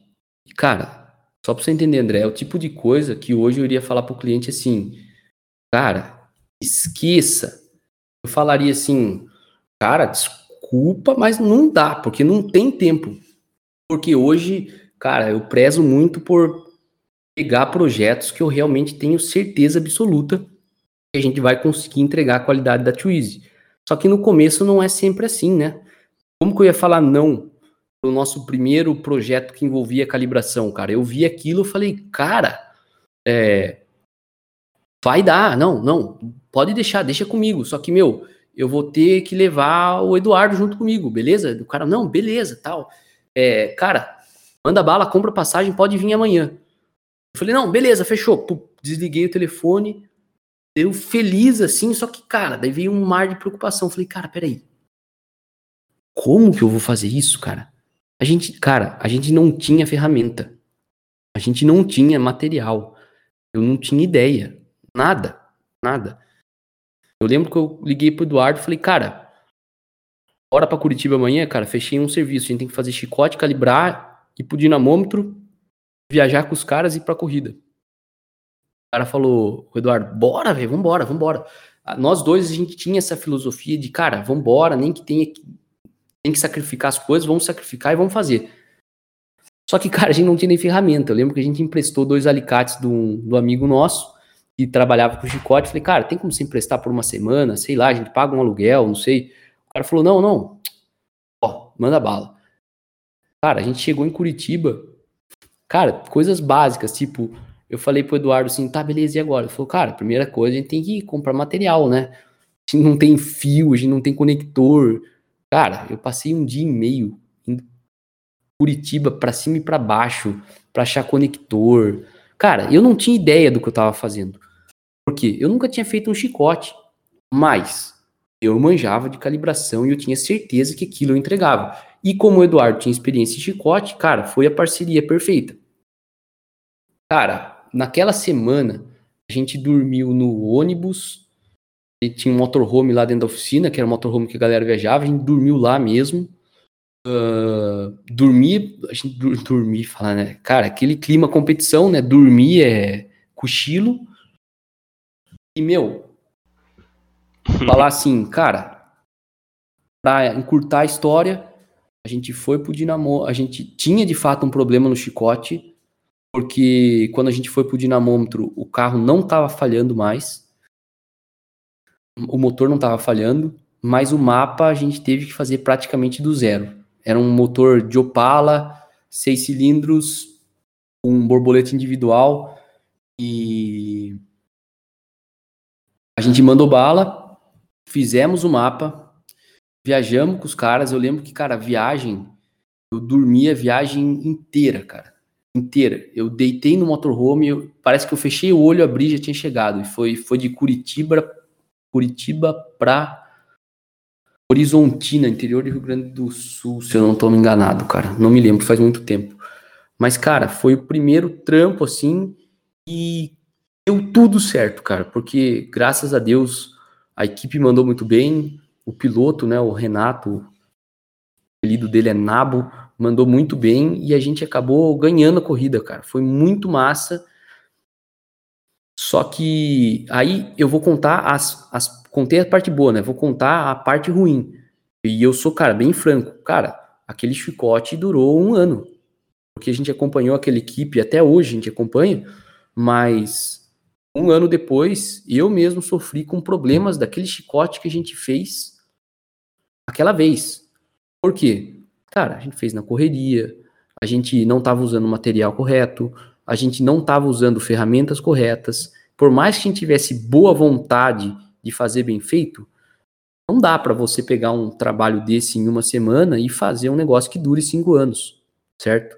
Então, por isso que eu falei que hoje em dia uh, eu não topo mais esse tipo de coisa. Eu viro e falo, cara, na real é o seguinte, não dá para fazer. Você quer que a gente faça, a gente faz, vamos agendar o serviço e a gente precisa de tantos dias para fazer. Por quê? É fato, cara, você tá abrindo muita margem para dar problema. E, cara, eu sou fissurado por fazer uma coisa que não dá problema. Se dá um mínimo de problema, cara, eu fico doente. E. Cara, e muito, muito legal ver, ver esse início assim. E hoje eu vejo a Twizy assim como referência nessa área. E eu acho que sei lá, você vai poder falar melhor, mas vocês têm muito, muitos parceiros, né? Empresas parceiras. Foi aí que surgiu essa meio que necessidade de arrumar empresas para para fazer o chicote melhor ou, ou algo, algo, do tipo? Exatamente, eu acho que. Deixa eu ver se eu entendi. Você pode fazer sua pergunta de novo, só para eu ter certeza que eu entendi. Sim, é, que você contou aí que, que vocês não tinham nem material e não, não tinha as devidas ferramentas, né, para estar tá construindo chicote, não sei o que. E eu vejo vocês com muito, muitas empresas parceiras e fornecedores, digamos. Sim, porque foi algo né? natural de necessidade que surgiu essas parcerias ou como que foi? Foi, foi, porque por exemplo assim, naquele dia foi assim, foi o primeiro chicote que eu participei e pus a mão, certo? Então, eu lembro que eu saí de Curitiba lá, falei, não, beleza, ganhamos, deu tudo certo, beleza. Só que é o, é o tipo de coisa assim, tem muito mérito nosso, mas tem muita ajuda divina aí também, porque eu sabia que o negócio não podia ser assim. Não podia. Eu sou, cara, eu poderia vir aqui e falar, cara, deu tudo certo, a gente foi muito foda. Cara, teve muita ajuda divina ali, cara. Teve dedo de Deus ali, cara, porque a gente tava num. A gente pegou um negócio acima das nossas capacidades no momento. Como que você vai fazer um chicote sem material, sem ferramenta, sem nada? Então, assim, aquele dia eu saquei, falei, meu, primeira coisa, não dá pra gente continuar assim. A gente tem que ter ferramenta, cara. Além disso, a gente tem que ter material. Outra coisa, primeiro chicote que eu tava fazendo, mas eu nunca tinha visto um chicote, é que eu nunca tinha visto, mas eu discordava com fazer chicote. Tipo, vou fazer um chicote de um carro de corrida. E numa numa empresa que vende fio residencial, você comprar fio para chicote? Eu sabia que aquilo estava errado. Falei, cara, não é assim que a gente tem que fazer. E aí começou a novela, né, de você começar uma empresa que você não tem recursos. Então, assim, cara, tudo que a gente ganhava, a gente torrava. Mas a gente torrava na empresa. Então, era compra chicote, é, compra alicates, alicates, mais alicates. Daí teve um dia, cara, que a gente foi para Curitiba, deu tão certo esse projeto que depois o cara chamou a gente para fazer mais dois. Foi o carro do Clóvis e do Adilson. O do Clóvis tinha motor V8, e o Adilson era um C20XZ Turbo. Daí a gente era toda a solução da Twizy, chicote, calibração e track support. E daí aconteceu o seguinte, e isso eu quero contar essa história para a galera entender uh, as dificuldades de se abrir uma empresa. A gente foi lá, cara, a gente tinha dois carros para trabalhar, mais uma caminhonete de rally que eu tinha que negociar com o cara lá. E daí, sabe o que aconteceu naquela, naquela viagem, cara? Eu vou contar o que aconteceu. Eu tinha um notebook Sony Vaio. E a bateria não durava nada. E aí eu ficava sempre com o carregador na tomada. Tá, tá, tá. Beleza. Um dos mecânicos não me passa. Eu tava com, com, com o notebook em cima da. Em cima do carro. Do Jeep, assim. Um cara não me passa, não tropeça no cabo e não moe o computador. Nossa, cara. Beleza. Eu falei, bom, daí aquele começo, início de empresário, assim, né? Beleza, um notebook como prejuízo, tá? A gente vai ganhar tanto aqui, é, vai sobrar uma grana. Cara, eu juro por Deus, se você não acreditar nessa história, você pergunta pro Eduardo, passa o Instagram dele, você manda um direct, pergunta para ele. Falei, Eduardo, você me empresta seu notebook, cara? Preciso ir pro dinamômetro, você vai terminando outro chicote aí. Meu notebook moeu, cara. Não liga mais. Ele, não. Presto, claro, pega aí. Cara, eu fui pro dinamômetro, calibrei o motor. Voltei. Falei, cara, vamos dar uma olhada aqui no, nas coisas? Vamos. O notebook dele não ligava. O Eduardo olhou e falou, cara, o que, que você fez? Falei, velho, eu não fiz nada, eu juro por Deus. Simplesmente o notebook dele não ligava mais. Então, assim, numa empreitada que a gente foi ficar umas três semanas em Curitiba para fazer esses dois jipes, a gente imaginava que a gente ia trabalhar pra caramba, mas a gente ia ganhar uma grana a gente voltou com dois notebooks quebrados e pior, a gente não tinha backup de nada. A gente teve que ir numa empresa lá para arrumar, para ver se os caras é, conseguiam recuperar o que tinha no HD, porque tinha todas as nossas coisas lá. Enfim, são desafios que o cara, se o cara quer partir, né? No início do, do podcast eu falei dessa parte 2. Cara, tem meio que três caminhos que eu vejo, né? O engenheiro de multinacional, que vai ter todo o prestígio, status e uma segurança, que hoje em dia eu nem sei se é tão mais seguro trabalhar numa empresa assim, por conta da crise, você vê que tá muita gente demitindo, né? Você tem seus prós e contras. Um cara que vai trabalhar numa empresa pequena, que tem uma possibilidade de aprender um monte de coisa, mas entenda, cara, se queimar seu notebook, você trabalha numa empresa pequena, seu chefe vai ficar muito louco, vai ficar bravo, só que não é você que tem que pagar, cara. Agora, quando você vai partir, não, vou ser empresário, vou abrir meu próprio negócio. Cara, o buraco é bem mais embaixo. E, cara, eu tive a oportunidade de começar realmente do zero, sem grana, sem ferramenta. E, meu, a gente se ferrou, hein? Vou falar para você, ó. Eu acho que em 2000 e 2016 que a gente abriu, foi 1.500 por mês. Depois em 2017, a gente falou, cara, vamos tirar agora 3 mil por mês. A gente começou a tirar 3 mil por mês cada um.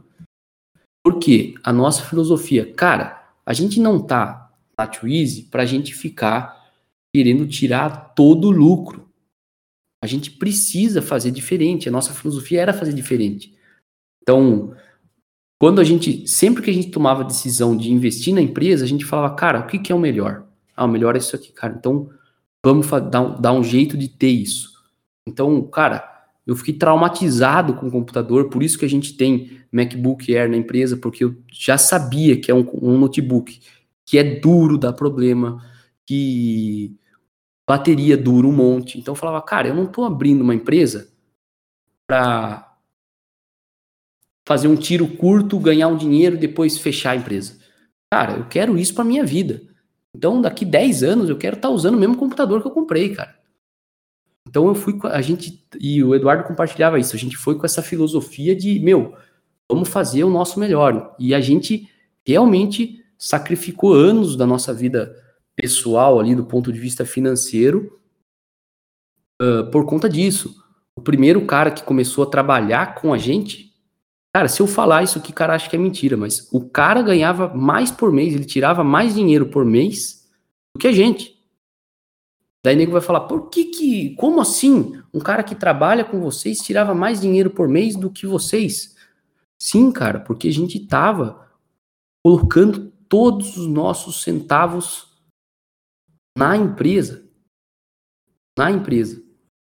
Então, o nosso começo foi assim, foi por isso que a gente eu acabei saindo da Protune por conta desse grande erro meu, que eu quero, cara, eu quero compartilhar para a galera. Não esperem uma valorização externa, tem que, essa valorização tem que vir interna. Teve um outro amigo meu, por exemplo, que ele foi trabalhar numa outra empresa de injeção e ele sentou e falou assim comigo, cara, eu manjo, eu tenho experiência, os caras estão me oferecendo é, 3.500 por mês, cara. Eu acho muito pouco para um engenheiro formado. Eu falei, cara, eu também acho.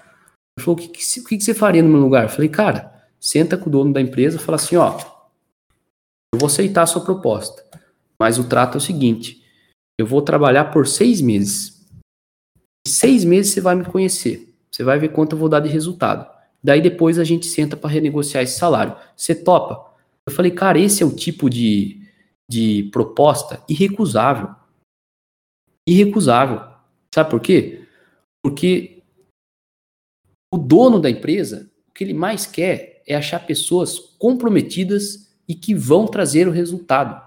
Então, se alguém é, gostaria de ouvir uma dica para conseguir uma, uma vaga na área e não sei o que, cara, dá um jeito de conseguir o contato e dessas empresas, dessas pessoas e, Cara, dá um jeito de sentar com o cara, conversar e faz um approach desse, cara. Fala, ó, me dá tanto tempo eu vou trazer retorno para você e depois a gente renegocia. Porque depois que o cara vê todo o trabalho, primeiro que o cara vai te valorizar. Só nessa né, nesse approach, o cara vai falar: "Meu, esse cara aí é diferenciado. Quem que faz isso?" E vai lá e regaça, cara. Pega esse tempo que você acha, que nem eu falei, três meses, seis meses, um ano, dois anos, é você que sabe. Fala, meu, é um ano. Então, ó, vou trabalhar por um ano aqui, vai lá e regaça. Se tudo der errado, cara, você pegou aquele ano como muito aprendizado. E você vai poder dar o próximo passo. E dar o próximo passo. Então, assim, a minha saída da Protune, cara, foi um negócio assim, muito triste para mim. Porque eu realmente amava a empresa, achava demais. Eu realmente acreditava naquilo, mesmo eu recebendo muito menos do que eu imaginava. Só que o meu desgaste, a minha tristeza foi porque eu esperava uma valorização externa. Então eu espero que ninguém que tenha acompanhado esse podcast até o final cometa esse mesmo erro. E se alguém uh, tem interesse em partir ou para essas duas áreas de, de uma empresa pequena ou ir para essa parte de criar sua própria empresa ou ser um profissional liberal, sei lá o que, que a galera imagina, que entenda que, cara, você vai ter que ralar por anos e você tem que estar disposto a isso. Porque se você tiver a filosofia, cara, beleza, aqui ó, fechamos o serviço, ganhamos uma grana. Agora eu vou tirar essa grana aqui e eu vou é, dar entrada num carro que eu sempre sonhei. Cara, talvez isso funcione para alguém, mas não é assim que eu enxergo o caminho para ser duradouro, tá? Duradouro eu digo assim, é, eu não lembro muito bem se é isso, se são esses números que eu vou falar, mas eu tenho quase certeza que 80% das empresas que são abertas no Brasil fecham nos dois primeiros anos. Não sei se são, se é bem 80%, se é dois anos, mas cara, é nessa faixa aí. E, e eu tenho certeza que a gente só sobreviveu e, e a gente venceu essa estatística porque a gente teve essa filosofia de, cara, o que entra, coloca, o que entra, coloca, o que entra, coloca.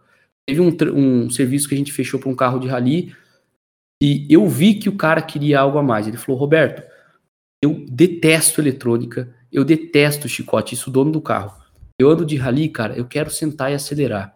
Quando dá pau mecânico, tenho certeza que eu vou perder aquele especial. Os mecânicos vão achar, cara.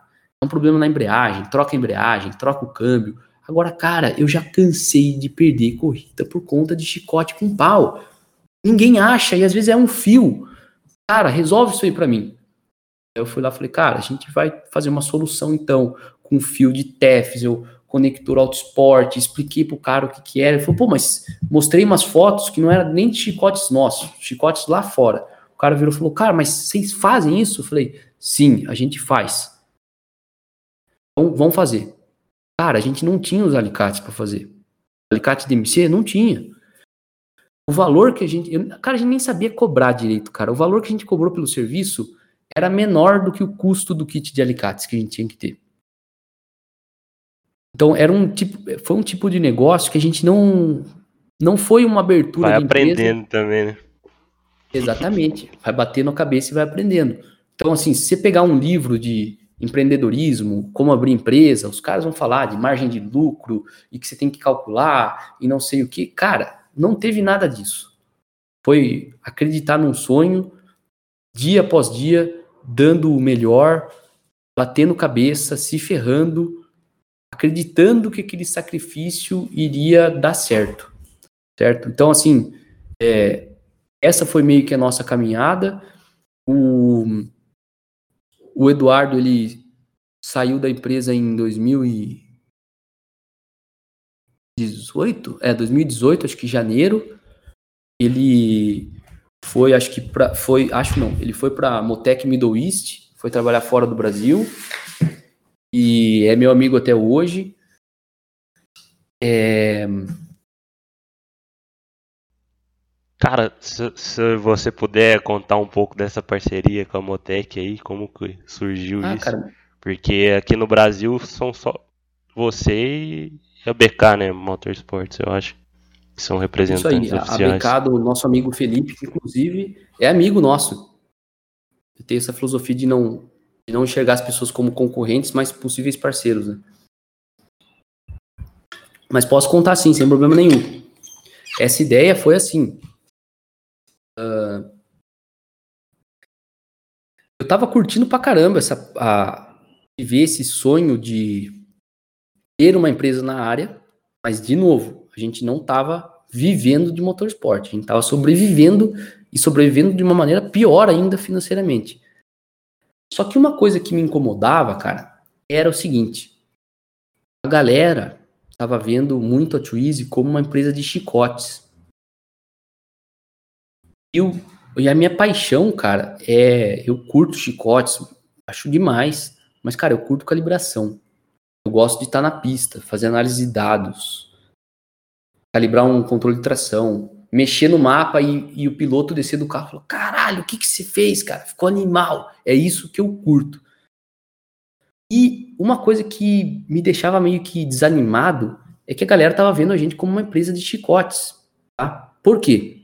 Por dois motivos. Primeiro, eu tinha uma filosofia de que, cara, ralei pra caramba, calibração é um negócio meio secreto, a vida inteira eu vi cara colocando senha em ECU, o que eu aprendi eu não vou ensinar para ninguém, e é isso aí. Então, cara, a gente não postava nada de calibração. A gente só postava coisas de chicotes. Então tem esse primeiro ponto.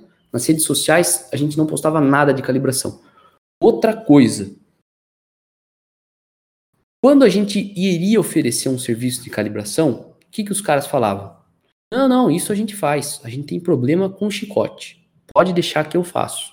Então, era muito difícil vencer essa cultura de que, cara, faz ali, coloca, pega o pré-mapa que o meu amigo já tem, chama o cara da injeção eletrônica ali que trabalha lá, o cara não vai me cobrar nada mesmo e bota para funcionar.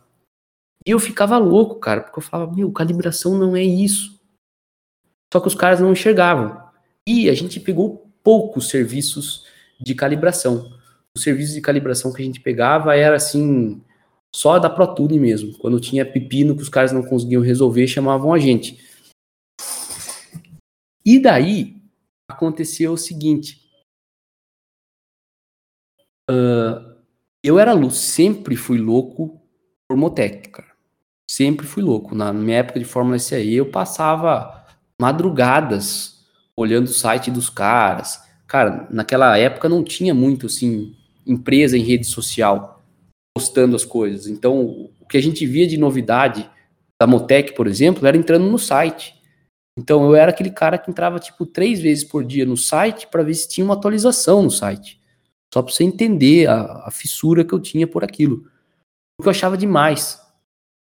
Eu falava assim, e como eu vim de uma empresa que estava em desenvolvimento, eu sabia todas as dificuldades que a gente tinha no produto entendeu? Então eu, eu falava assim, cara, para chegar num nível de uma Motec, não é investimento financeiro, cara, é muito investimento financeiro, mas um time de engenharia gigantesco, mais anos de relação. Cara, a primeira ECU da Motec foi em 1986. Os caras já tinham injeção eletrônica. Então não é assim, que nem eu falei antes no podcast, não é assim, você abre uma empresa, vou fazer injeção eletrônica, em um ano você tá no nível de uma Motec. Não tem como. São mais de 30 então, anos, né? 30 anos. Em 2016, 30 anos. Tá com 30, 34 anos de da empresa, cara. Então, eu sempre tive essa paixão por Motec e, e a gente tinha uh, um pequeno contato lá dentro, porque a galera lá da Protune, antes da Protune, era dealer da Motec entendeu?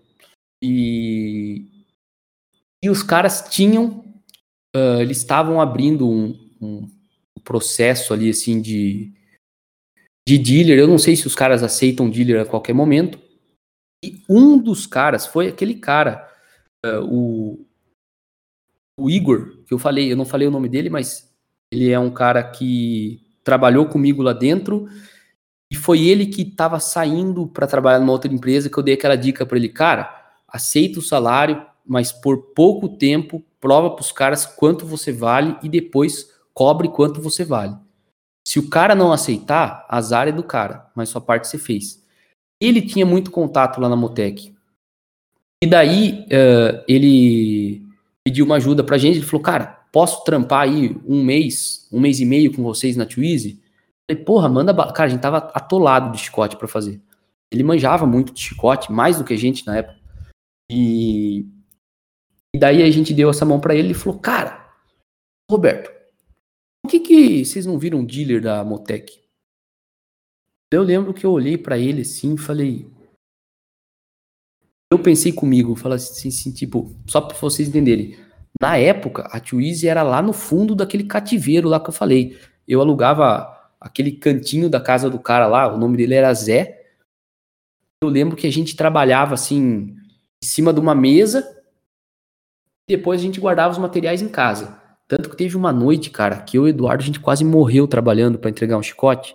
Eu lembro que eu desisti e o Eduardo não. Eu falei, Eduardo, eu não aguento mais, cara. Era tipo umas quatro da manhã, tava muito frio. Eu falei, cara, e a gente trabalhava no, no relento, assim, em lugar aberto. Cara, eu não tô aguentando mais de frio, cara. A gente tava com um soprador térmico no pé, assim, cara. Tão frio que tava. Falei, velho, vamos dormir uma hora, duas horas. Depois que sair o sol, vai estar tá mais calor, da gente volta. Ele falou, só que a gente tinha combinado que a gente ia sair de viagem às seis e meia da manhã. Então, cara, ele foi lá, tocou o pau no chicote, não terminou. Eu peguei o carro, fui dirigindo e ele foi terminando o chicote dentro do carro, cara. Só pra você ter uma ideia. Mas falei, contei dessa história por quê? Porque naquela época, quando o Igor falou, cara, por que vocês não viram dealer da Motec? A gente tava uh, no cativeiro. Era aquele fundo de quintal lá. Eu lembro que depois que a gente passou esse frio do cão lá, eu chamei o Zé lá, que era o dono da casa, e falei, Zé, aquele fundo ali que tem o teto, é tipo uma garagem, você não usa, né? Ele falou, não, não uso. Falei, cara, quanto que você cobra por mês? você me alugar aquela parte ali, ó. Eu vou tampar aqui, ó. Tinha umas, umas placas de. de. Eucatex jogada lá na casa lá. Falei, cara, me vende essas placas aí, eu vou tampar ali pra gente não passar frio, a gente vai trabalhar ali dentro. Quanto que você cobra? Ele olhou e falou: vocês vão, vocês vão trabalhar ali dentro? Falei, é, cara, é melhor eu trabalhar aqui fora no frio, né? Ele falou, é, é verdade. Viu? Pode pegar essas placas pra você, monta ali seu negócio ali, não vou te cobrar mais nada, pode usar. Não, beleza. E foi assim que começou. Só que, cara, nós lá dentro, a gente tava em quatro já, fazendo chicote numa salinha que tinha tipo 5 metros por 4. Eu falei assim, beleza, eu acho muito legal essa ideia de ser dealer da Motec, mas como, né, cara? Não dá, né? Tipo, tá num cativeiro, né? Eu, eu falei, daí o Igor falou, não, cara, eu já conversei com o presidente da Motec, eu acho que vocês estão no começo aí, mas essa filosofia de vocês de investir tudo na empresa e o negócio, eu acho que é uma parceria que pode dar certo a longo prazo. Eu vou mandar um e-mail pro cara. O que você acha? Eu lembro que de novo falei, puta, Igor, legal, mas cara, quanto custa uma Motec, né, meu? Mas, e, cara, eu fiquei assim, um milhão de coisas na cabeça para falando, cara, isso não vai dar certo. Aí de novo, falei, meu, eu me imaginei, cara, e se a gente fosse dealer mesmo na Montec? Cara, aquilo me deu tipo um, sabe, um. Bateu o coração de verdade. Assim, falei, cara, que animal essa porra, cara. Falei, cara, pode mandar mensagem pro cara lá. Eu lembro até hoje, cara. Eu falei assim, ah, o cara vai mandar mensagem e tipo, o cara não vai nem responder, né? Daí, eu lembro que eu deitei na cama assim, pra dormir. Falei, cara, Austrália é Vamos ver quantas horas é, né? Entrei no Google, o fuso horário era 13 horas na frente. Falei, cara, agora o presidente lá já deve ter visto o e-mail, né? Deixa eu entrar no meu e-mail, vá. Não tinha nem e-mail no celular, cara. Era direto no navegador. Entrei tinha uma resposta lá.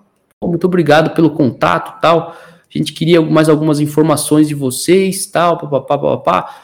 Mais para frente a gente vai fazer é, um, uma abertura para dealers e tudo mais, vai ter um treinamento na Austrália. Mas, cara, é, responde as perguntas abaixo. Cara, eu falei, não acredito que o cara respondeu, velho. Peguei assim. Primeira pergunta. É, qual a experiência de vocês com os produtos? Cara, experiência nossa, a gente tinha feito uh, dois projetos com as ECUs antigas. Outra pergunta. Vocês já têm alguma experiência com as ECUs da linha M1? Resposta: não. Vocês têm dinamômetro? Não. Mande uma foto da empresa de vocês. Eu, puta que pariu, cara. Falei, caralho, cara. Não vai dar, né? Eu falei, cara, vou desistir agora? Acho que não.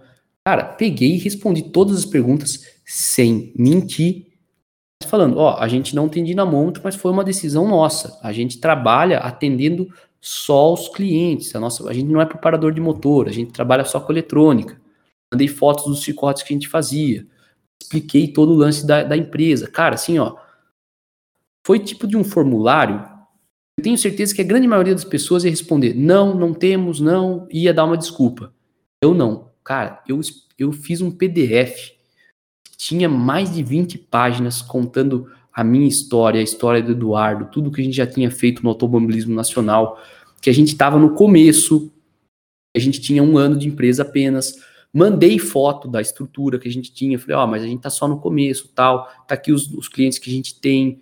E falei, falei, cara, antes de mais nada, eu só queria mandar os parabéns pro time de engenharia de vocês, porque eu já trabalhei numa empresa que faz ICU, eu sei como isso é difícil e, cara, o produto de vocês é sensacional. Foi assim que eu comecei o PDF. E, cara, tinha umas 20 páginas lá, com foto da gente no autódromo e tudo mais. Eu mandei, falei, cara, vamos ver o que, que os caras falam. De novo, deitei na cama. Será que o cara viu? Abriu o e-mail, resposta do cara. Pete Sweeney chama o cara. Eu lembro assim, que ele falou assim: Roberto, você me convenceu que é possível a gente ter uma parceria num futuro. Próximo passo é o seguinte: ou vocês vêm para cá para a gente conhecer vocês e, e para ver se vocês têm o, o conhecimento técnico para representar a Motec no Brasil, ou vocês pagam para um engenheiro nosso ir aí e fazer um projeto com vocês para eles avaliarem você, vocês tecnicamente. Cara, na hora eu falei assim, pensei comigo, cara, você tá de brincadeira, cara. Meu sonho é conhecer aí, cara. Eu pensei comigo, você acha que, eu, que a gente vai trazer um cara aqui? Nem ferrando, cara. Cara, sem ter dinheiro, sem ter possibilidade de ir. Eu lembro que eu respondi assim, Pete, muito obrigado pela, pela, pela oportunidade. Tenho, tenha certeza que você não vai se arrepender. A gente opta pela segunda opção. Nós vamos aí, vamos ver toda essa questão de visto, passagem. Só me fala a data. A gente vai. Mandei o e-mail de novo. Aquele pensamento, cara, que porra que você fez? Você já falou que vai lá pro cara, não tem nem como ir, meu. Falei, velho, nós vamos dar um jeito. Nem que tenha pedir dinheiro emprestado. E só para vocês entenderem, cara, eu não sei se isso é padrão, mas quando a gente abriu a Twizy, a gente foi no banco, a gente abriu uma conta CNPJ.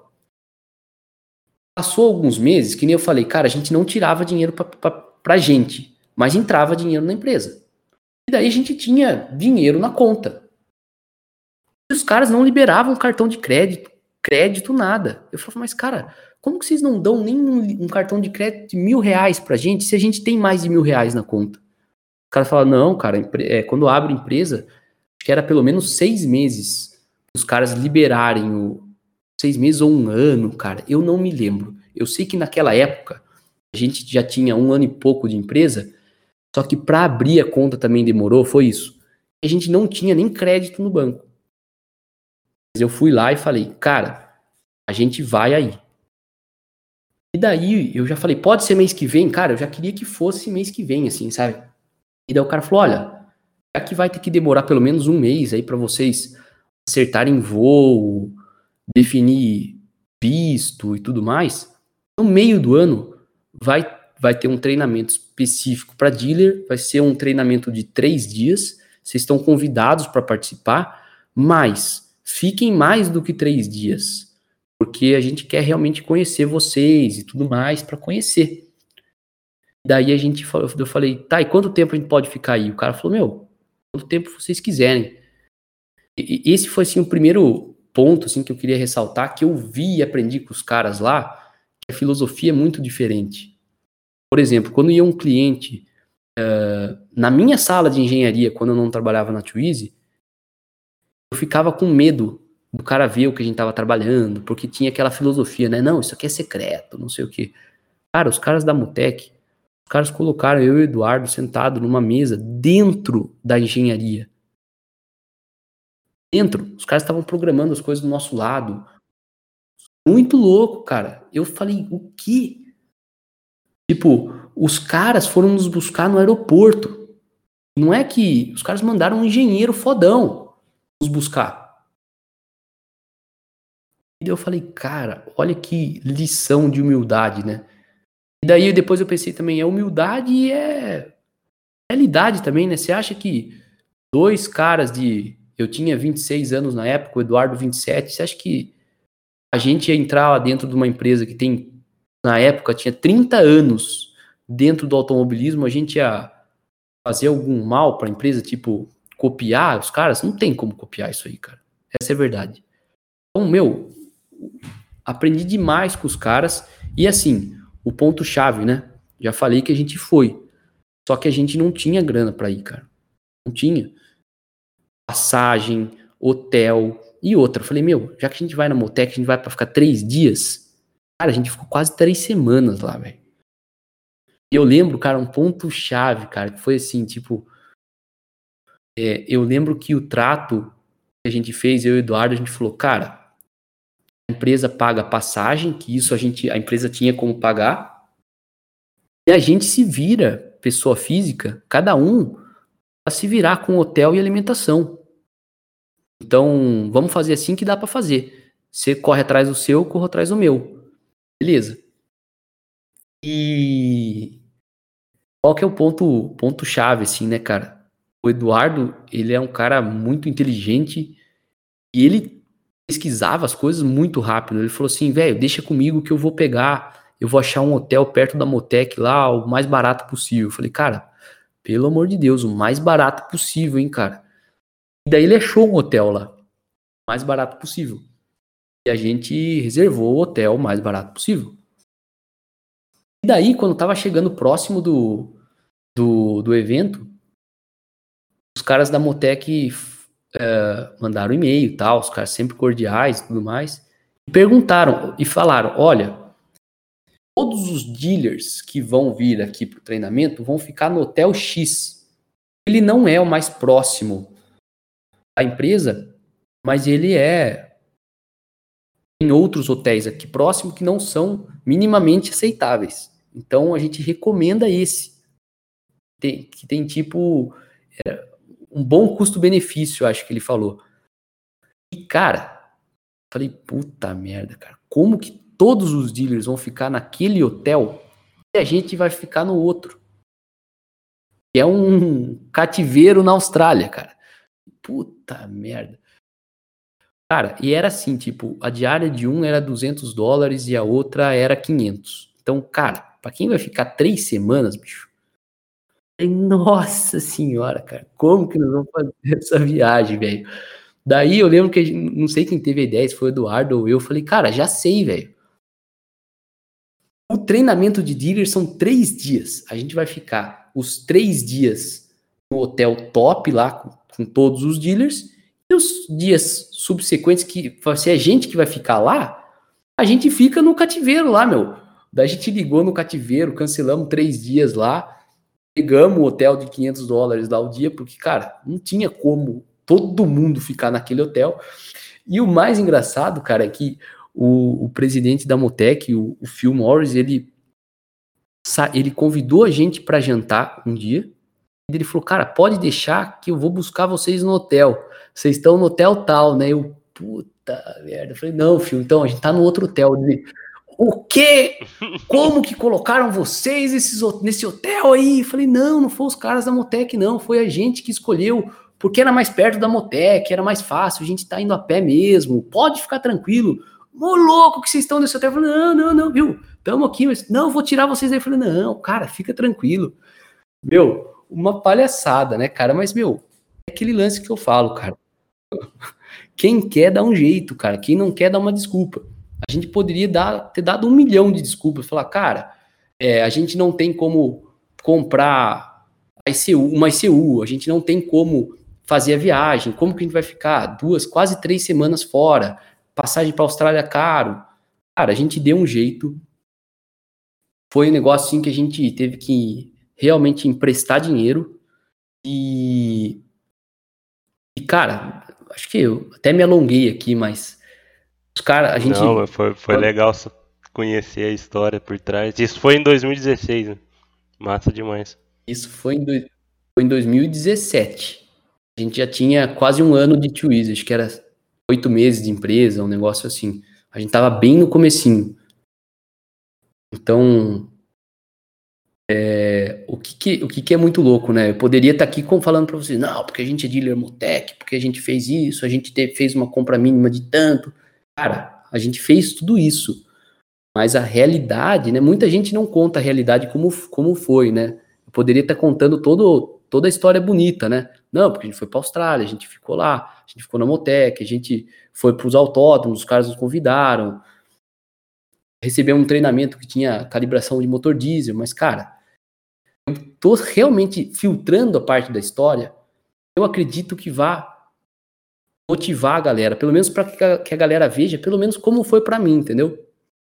Se eu ficasse só contando a parte bonita aqui, talvez eu fosse motivar as pessoas, mas quando elas caíssem na, no mundo real e visse todo todo o trabalho que dá, talvez o cara até desistisse. Então eu prefiro dar real pra galera agora, nem que seja um negócio Com certeza. Seja, acabe sendo até cômico, né?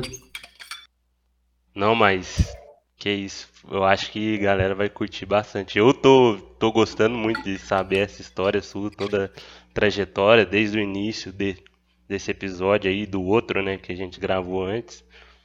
Mas pra, eu acho que para terminar assim, eu acho que vale a pena a gente falar do trabalho que vocês estão fazendo nas, nas redes sociais aí de criação de conteúdo e tal.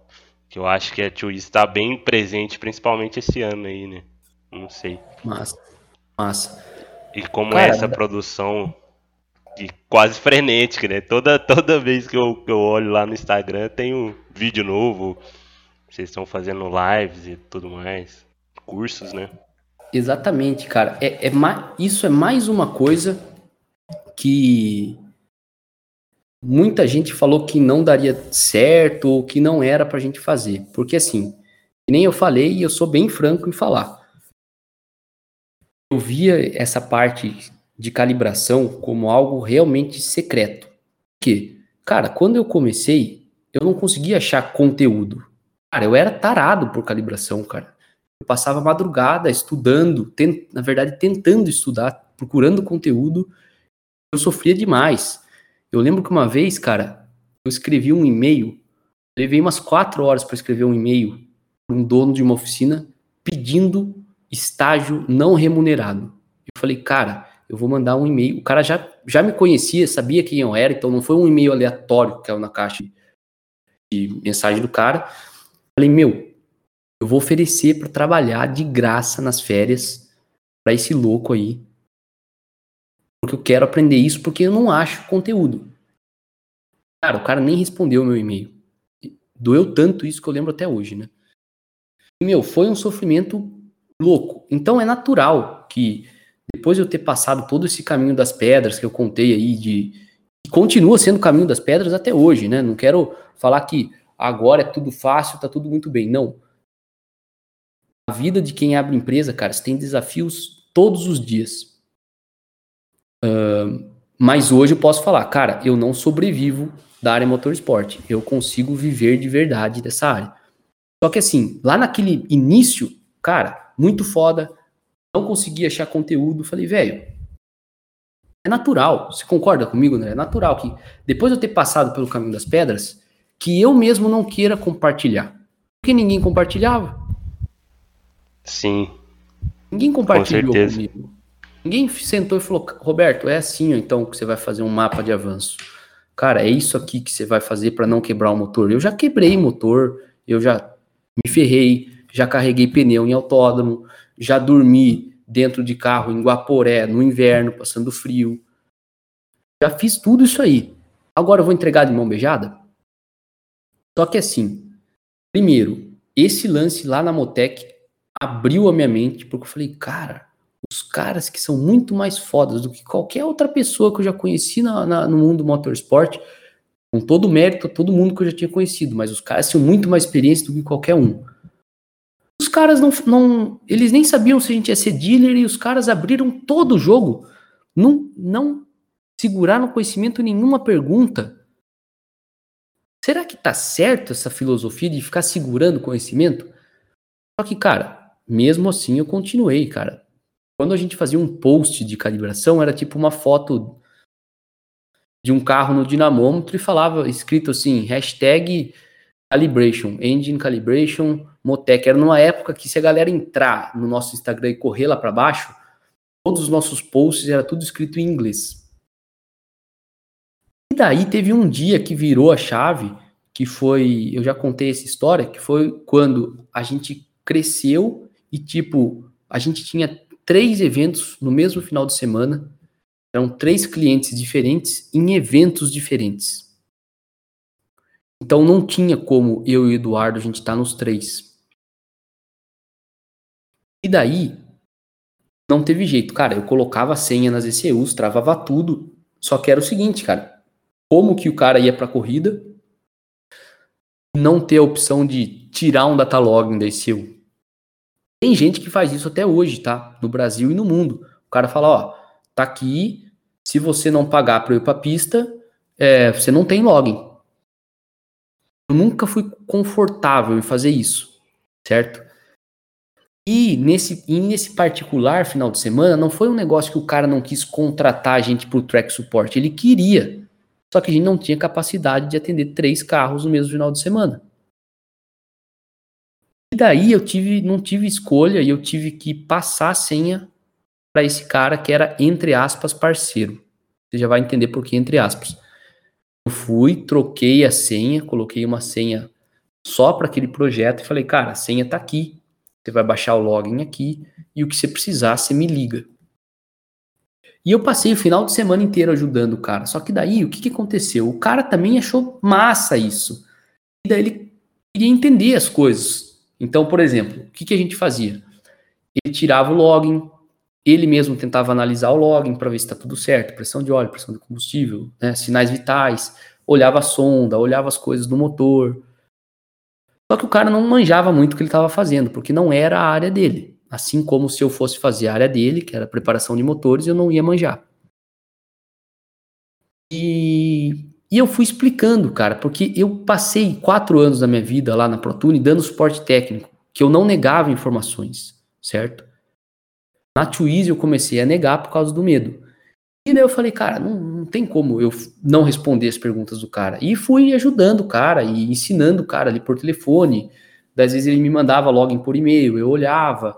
Ele falava, mas cara, como que você chegou a essa conclusão, cara? Eu tô olhando login e não cheguei. Eu falava, não, cara, então, ó, abre essa aba, configura assim, vou te mandava foto, fui ajudando o cara. Eu lembro que eu me sentia mal, eu falava, cara, que cagada que eu tô fazendo, né, cara? Tudo que eu ralei para aprender, tô passando pro cara. Só que assim, né? Nada como o tempo para você ver o resultado das coisas, né? Esse cara é nosso parceiro até hoje e criou, ao invés de eu criar um possível concorrente, a gente criou uma parceria entre duas empresas. Então a gente recomenda o serviço do cara e ele nos recomenda. Por quê? Ele entendeu mais do nosso serviço. Antes, quando estava tudo lacrado com senha, ele não tinha ideia do que era calibração. Ele não sabia o trampo que era. Não sabia o, o a quantidade difícil, de coisas né? que você tinha que saber. Exatamente. Para ele era uma caixa fechada lá. Quando ele viu tudo que a gente fazia, falou, meu, que animal o trampo que vocês fazem, cara. Nunca vi ninguém fazer assim.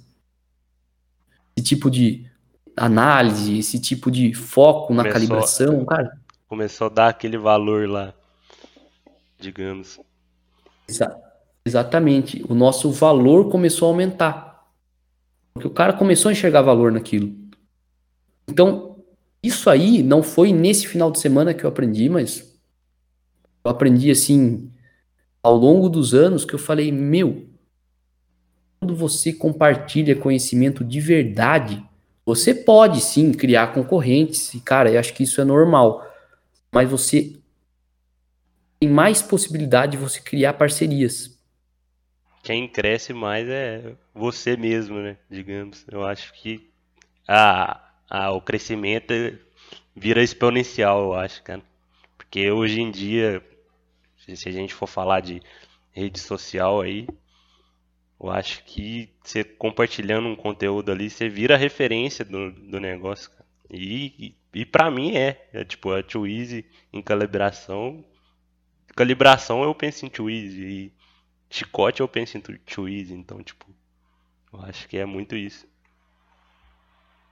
Cara, você fez a leitura perfeita. Então, de parabéns com, com o conteúdo. Deixar aqui o.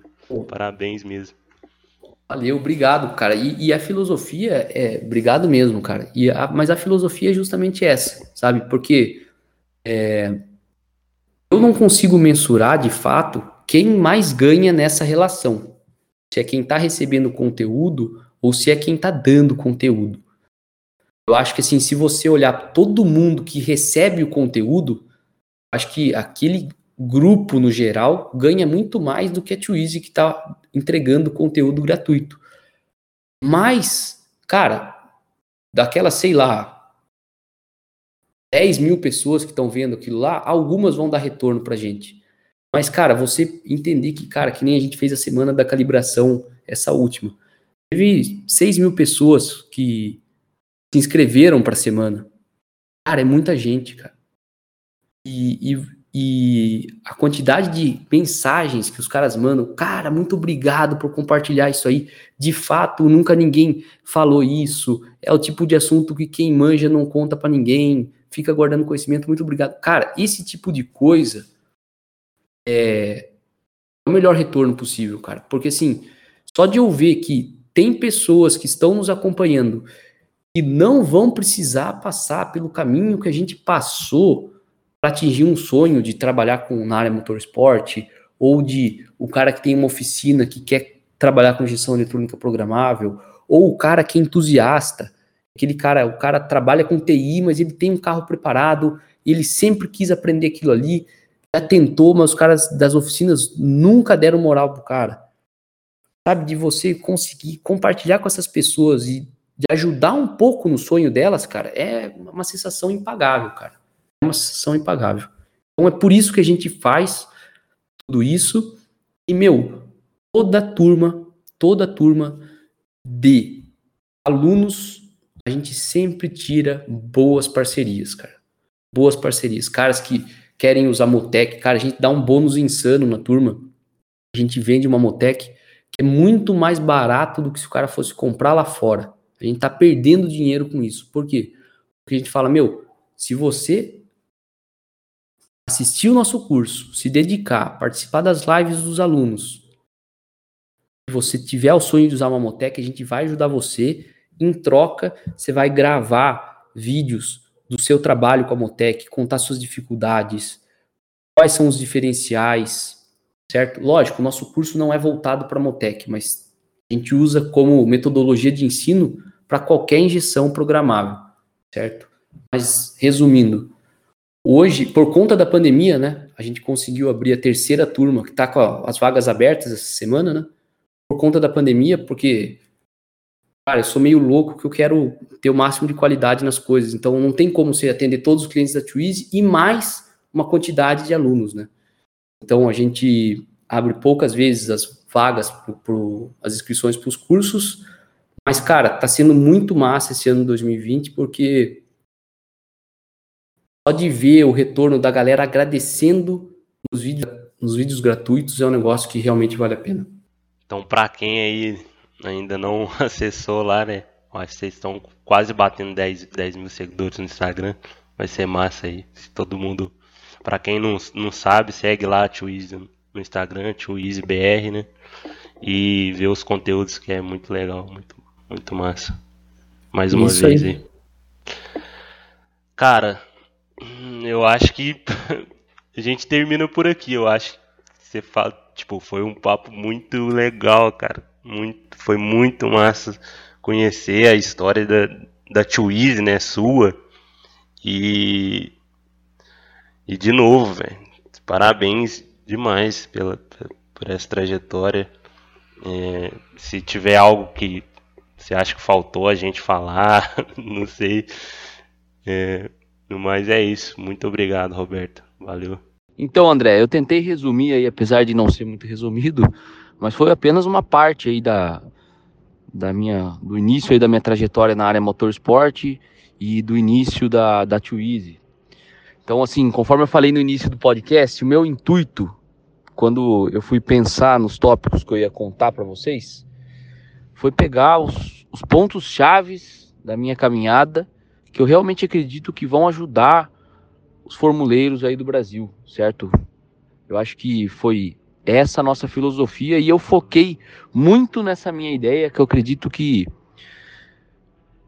sempre que a gente comete erros, a gente tem possibilidade de melhoria, certo? Então, errar é tem o lado bom de errar, e por isso que eu compartilhei de coração aberto aqui pra galera os meus erros, né? Eu poderia vir aqui e ficar falando só dos acertos ou só da parte bonita da história, né?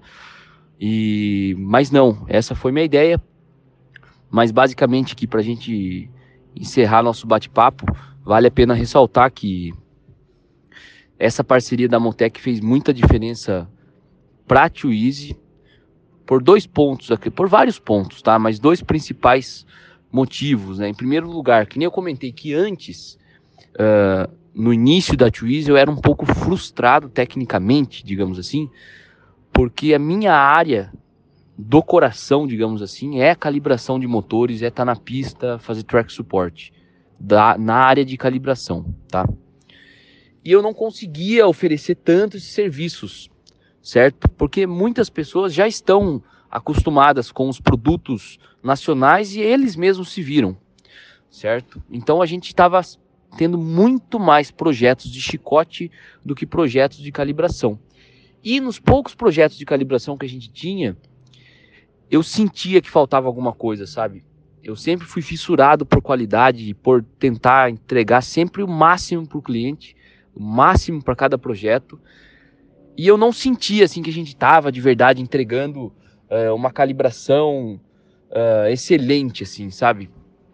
E, e a gente começou a ter um diferencial nessa área quando a gente começou de fato a usar os produtos da Motec. Foi uma grande evolução para nós de uma maneira geral. Primeiro que tirou a gente do, da zona de conforto, né, de usar sempre os mesmos produtos.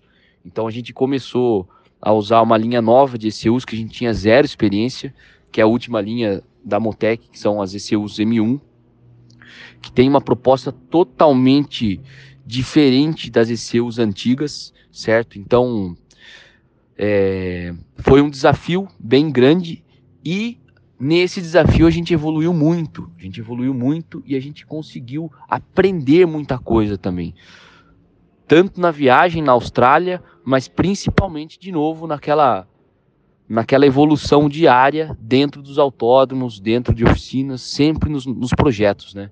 Então, assim, quando a gente começou a trabalhar com o Motec, praticamente todo projeto que a gente fechava, a gente colocava a calibração junto, perfeito? Então, aí, do ponto de vista, assim, de felicidade no trabalho, aumentou muito, porque eu realmente curto muito mais a área de calibração do que fazer chicote, né? E aí começou sim a nossa evolução técnica, né?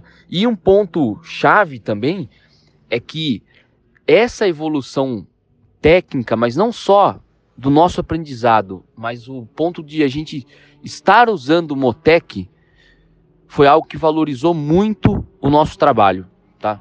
Que isso eu quero compartilhar com a galera também. Por quê? Eu quero que, o, que a galera entenda, principalmente as pessoas que forem buscar mais esse lado empreendedor, certo? Que, por exemplo, vocês podem pensar assim, ah, quanto custa calibrar um motor, né? Qual que é o valor de um serviço desse? E é um tipo de serviço que o depende é a melhor resposta, porque depende muito de qual motor que é, qual a dificuldade, mas também depende dos produtos que você está usando. O que, que eu quero dizer? Vamos supor que a gente vai lá e a gente vai fazer um, um, um projeto aonde o cliente vai usar uma ECU que custa 4 mil reais. Perfeito? O que eu quero compartilhar é que as peças que vão ser usadas, tanto o motor ou a ECU, tudo anda junto. Por exemplo, nesse exemplo aí, tá? 4 mil reais uma ECU, perfeito? É meio óbvio, digamos assim, que usar materiais de chicote importados, tudo auto esporte, tudo mil spec, que vai ficar, vai, pode chegar e custar 4, 5 mil dólares lá fora, o cliente não vai usar essa opção, certo? Então ele vai optar por um chicote mais que esteja mais alinhado com o modelo da ICU que ele está usando. E também ele vai procurar um profissional que seja mais alinhado com aquele valor, certo? Então quando a gente começou a usar a Motec, a gente teve esse up no nosso serviço. Por quê? Porque tem ECUs da Motec que custam 1.700 dólares mas também tem ECUs que custam 4, 5, 6 mil dólares, certo? E um ponto chave, só para a galera entender, é que quando a gente fala nesses valores em dólares, a gente está falando o produto nos Estados Unidos.